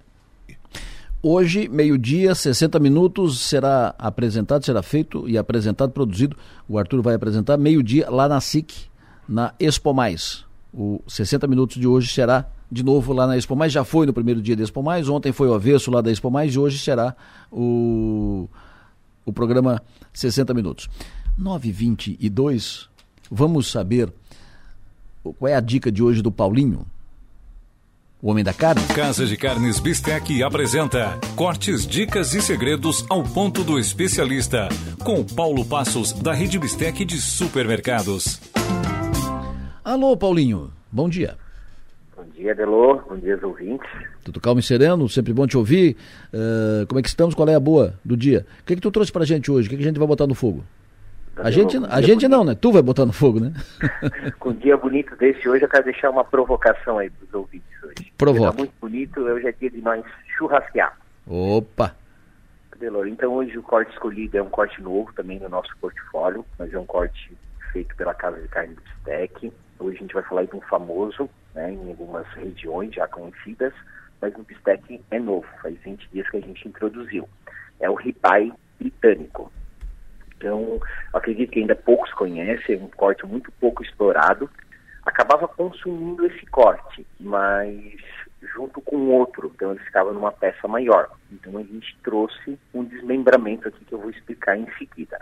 Né? Então o que é esse corte ribeye? É um corte de origem americana, então, traduzindo ao pé da letra, é a capa do ancho, então um bife ancho já é um corte muito bom, por si próprio, e de cima a gente conseguiu tirar só uma parte de uma capa, uma capa super macia. Então cada animal, para vocês terem ideia, vai gerar um quilo no máximo desse corte de carne, então um corte de pouca abundância, mas ele vai ser magnífico aí no churrasco, vou explicar na sequência. Hum. Ele é um corte... Uh, fino, então um corte bom para preparar, tem 2 centímetros aí de altura, uns 10 centímetros de largura por 20 de comprimento. Então é um corte fino e um corte posso dizer que é pequeno também. Vai variar entre 800 gramas a 1 quilo. O que, que esse corte traz tão diferente? Por que, que esse empolgamento, né? Ele tem um alto teor de marmoreio. Mesmo ele sendo fino, ele é uma carne que se mistura muito entre fibras e marmoreio, né? O marmoreio nada mais é que aquela gordura entremeada entre as fibras que vai trazer um sabor bem acentuado e, um, e uma maciez. Então, auxilia muito nesse corte. Então, esse corte é muito rico nisso. Sem falar na grande concentração de suco que esse corte tem. Então, um corte que a gente costumou a dizer que na hora que a gente estava descobrindo ele, preparando, fazendo degustações para ver se a gente introduzia no nosso portfólio, a gente gostou muito que ele traz um sabor marcante. Ele vai ser um corte aí que cliente, acho que a gente acredita muito que o cliente vai fidelizar ele pelo sabor marcante que ele tem. Né? O que é a dica, então, de preparo para manter todas as características legais que esse corte tem? Então, ele precisa ser preparado numa grelha, né, numa parrilla, com fogo alto. Ele precisa disso, né? Por que um fogo alto? Como ele é fino, ele precisa ser selado nos dois lados para que o suco não, não se perca, o suco na, na, no braseiro, né? Esse suco fique concentrado. Então, selar a carne de um lado e selar a carne de outro, a gente vai estar tá garantindo que a suculência fica dentro da fibra. Até anotei uma dica, mas como é que eu vou saber se meu braseiro está com a potência boa para isso, né? Eu tenho a dica ali de 20 centímetros acima do fogo, concentra a mão ali, certo? Se tu conseguir aguentar por uns 5 segundos, pode dizer que teu braseiro está com uma potência legal. Menos disso, ah, tive que tirar a mão, também tem que tomar cuidado, porque pode selar demais a tua carne e torrar ela. E uns 7 centímetros para frente, aí o teu braseiro não está com a potência também ideal. Então, deve ser verificado se pegou fogo por toda a extremidade do braseiro, ou se precisa colocar um pouquinho mais de carvão. Então a dica aí seria de 4 a 5 segundos aguentando a mão ali. Pode ter certeza que vai fazer o formato de selar a carne sem perder a suculência. Então esse é um corte que eu gosto de temperar ele com sal só, somente sal. Então um corte para entradas. Então quando eu gosto de servir um corte para entradas, eu trago junto algum molho, né? Hum. O meu molho que eu mais gosto é o molho de gorgonzola, que pode ser feito na grelha, junto num cantinho lá da grelha, se tiver um espaço. Se não tiver, faz lá no fogão, mas se tiver, pode fazer junto ali na hora do churrasco. Uma panelinha de alumínio, 100 gramas de queijo gorgonzola, creme de leite. O creme de leite fresco, pode ser aquele da caixinha também, não tem problema. Vai dar quase uma caixinha, uns 150 ml ali pimenta a gosto e uma correçãozinha só de sal. Tomar muito cuidado no sal, porque o gorgonzola também já tem um bom teor de sal. E deixa ali junto. E a hora de começar a ferver, pode tirar, senão ele vai secar demais esse molho de gorgonzola. E no final, a hora que for aperitivar esse corte de carne, deixa do ladinho. E quem quiser comer a carne com esse molho e um pãozinho de fermentação natural, essa seria a minha dica aí para complementar junto com esse corte de carne no churrasco. Pode, pode ter certeza, vai ter uma explosão muito legal da carne, do molho e um pão aí de acompanhamento, um bom pão de fermentação natural. Então essa foi a dica da Casa de Carne Bistec hoje, um ribeye britânico, certo? um corte novo aí no nosso portfólio. Tem nas lojas todas do Bistec, tanto a loja da Veneza, do Cocal, de Criciúma? Adelo, vão, a gente, vocês vão encontrar em todas as lojas da região sul aqui de Santa Catarina. Tá. A gente colocou em todas as lojas nossas aqui. Show tá? de bola. Então tá bom, vamos lá. Um abraço, sucesso e energia, bom trabalho. Até semana que vem, Paulinho. Obrigado, Adelô. Obrigado aos ouvintes. Até a próxima semana. Coronel Cabral, fecha a conversa. Bom dia, Delor. Bom dia a você, ouvinte Som Maior. No final do ano passado, foi abolida a Lei de Segurança Nacional lançada em 1935 na era Vargas. Foram criados em seu lugar uma série de novos delitos colocados no Código Penal Brasileiro, no título 12, que trata dos crimes contra o Estado Democrático de Direito. Entre os novos crimes tipificados está o de abolição violenta do Estado Democrático de Direito, quando se impede ou se restringe com uso de violência o exercício dos poderes constitucionais, cuja pena prevista é de reclusão de 4 a 8 anos. Na nova lei está previsto também o crime de golpe de Estado, propriamente dito, quando se tentar depor por meio de violência ou grave ameaça governo legitimamente constituído, com previsão de reclusão de 4 a 12 anos. O texto prevê ainda crimes contra o processo eleitoral, como a interrupção do processo eleitoral, que é o ato de impedir ou perturbar a eleição ou a aferição de seu resultado, mediante violação indevida de mecanismos de segurança do sistema eletrônico de votação estabelecido pela Justiça Eleitoral. São três a seis anos de reclusão e multa para este crime. Mas isto o STF já garantiu que só acontece na França. Está previsto também o crime de violência política, quando alguém restringe, impede ou dificulta com emprego de violência o exercício de direitos políticos a qualquer pessoa, em razão de sexo, raça, cor, etnia, religião ou procedência nacional, com pena de reclusão de 3 a 6 anos. Mas o que mais me preocupa é a inovação no delito de incitação ao crime, cuja pena é de detenção de três a seis meses ou multa, que diz o seguinte: incitar publicamente animosidade entre as Forças Armadas ou delas contra os poderes constitucionais, as instituições civis ou a sociedade.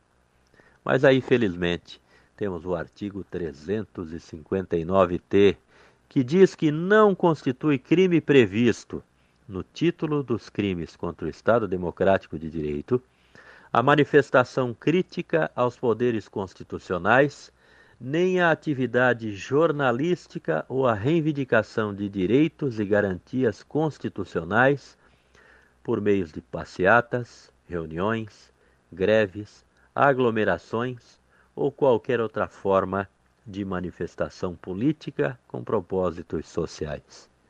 Entendo que as atuais manifestações em frente aos quartéis têm seu amparo neste artigo, embora a grande mídia insista em chamar tais movimentos de manifestações antidemocráticas, onde na verdade estão apenas abrigados, de forma muito pacífica, várias famílias com pais, mães, filhos e muitos cidadãos de bem.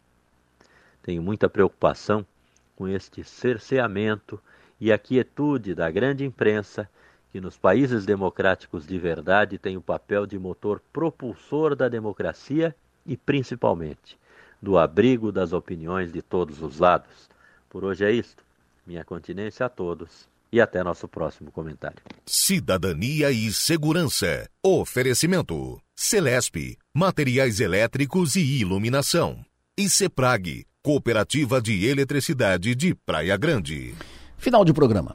Eu estou fechando essa semana o programa com música e evidentemente que hoje, uh, em função da perda, né, do, do, falecimento da Gal Costa ontem, vou fechar o programa com a Gal. Me pediram para tocar essa música.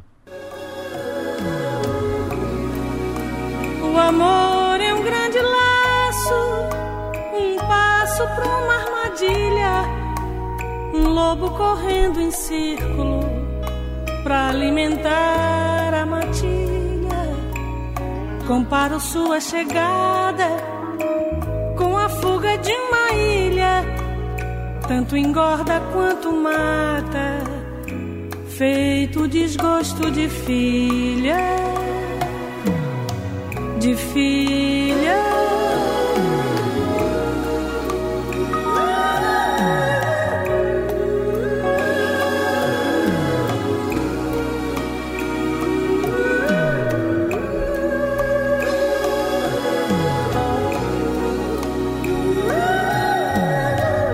Música é linda. É, fal, é, pedaço de mim. Né? O, faltando um pedaço, né? Faltando um pedaço é o nome de, dessa música, uma das belas interpretações da Gal Costa, uma das marcas da Gal Costa. Mas eu vou fechar o programa com outra, feita pelo Caetano. É, essa música foi gravada pelo Roberto Carlos, o Gaetano fez para o Roberto, mas ela ficou consagrada na voz da Gal Costa. O Meira, inclusive, citou isso, falou sobre isso na entrevista que fizemos. O Luiz Meira, que é de Florianópolis, músico, músico, compositor, cantor e é, produtor musical e tal, que trabalhou com a Gal Costa há quase 20 anos. Foi. A Gal fez um consagrado show de uh, voz e violão e ele era o, o violão. 19 anos trabalharam juntos, correram o mundo afora. Eu vou fechar o programa de hoje lembrando sempre que nosso papel nessa vida é ser e fazer feliz. Gal Costa, Força Estranha, bom dia. Eu vi o menino correndo,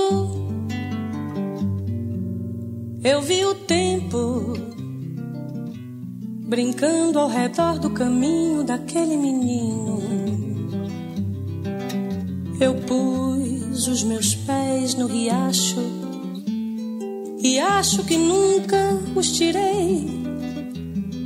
O sol ainda brilha na estrada e eu nunca passei. Eu vi a mulher preparando outra pessoa. O tempo parou para eu olhar para aquela barriga. A vida é amiga da arte. É a parte que o sol me ensinou. O sol que atravessa essa estrada que nunca passou. Por isso, uma força me leva a cantar. Por essa força estranha. Por isso é que eu canto, não posso parar. Por isso essa voz tamanha. Eu vi muitos cabelos brancos na fronte do artista. O tempo não para e, no entanto, ele nunca envelhece. Aquele que conhece o jogo do fogo das coisas que são. É o sol, é a estrada, é o tempo, é o pé é o chão.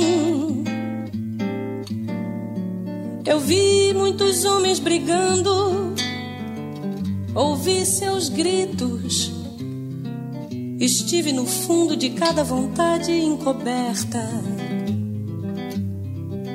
E a coisa mais certa de todas as coisas não vale um caminho sob o sol. E o sol sobre a estrada é o sol sobre a estrada. É o sol. Por isso, uma força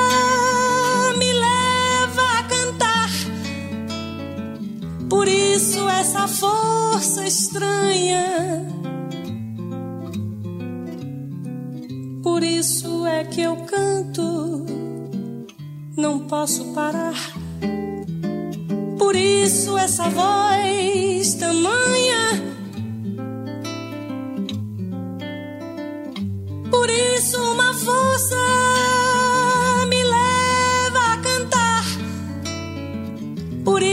essa força estranha. Por isso é que eu canto, não posso parar. Por isso essa voz, essa voz, essa voz tamanha.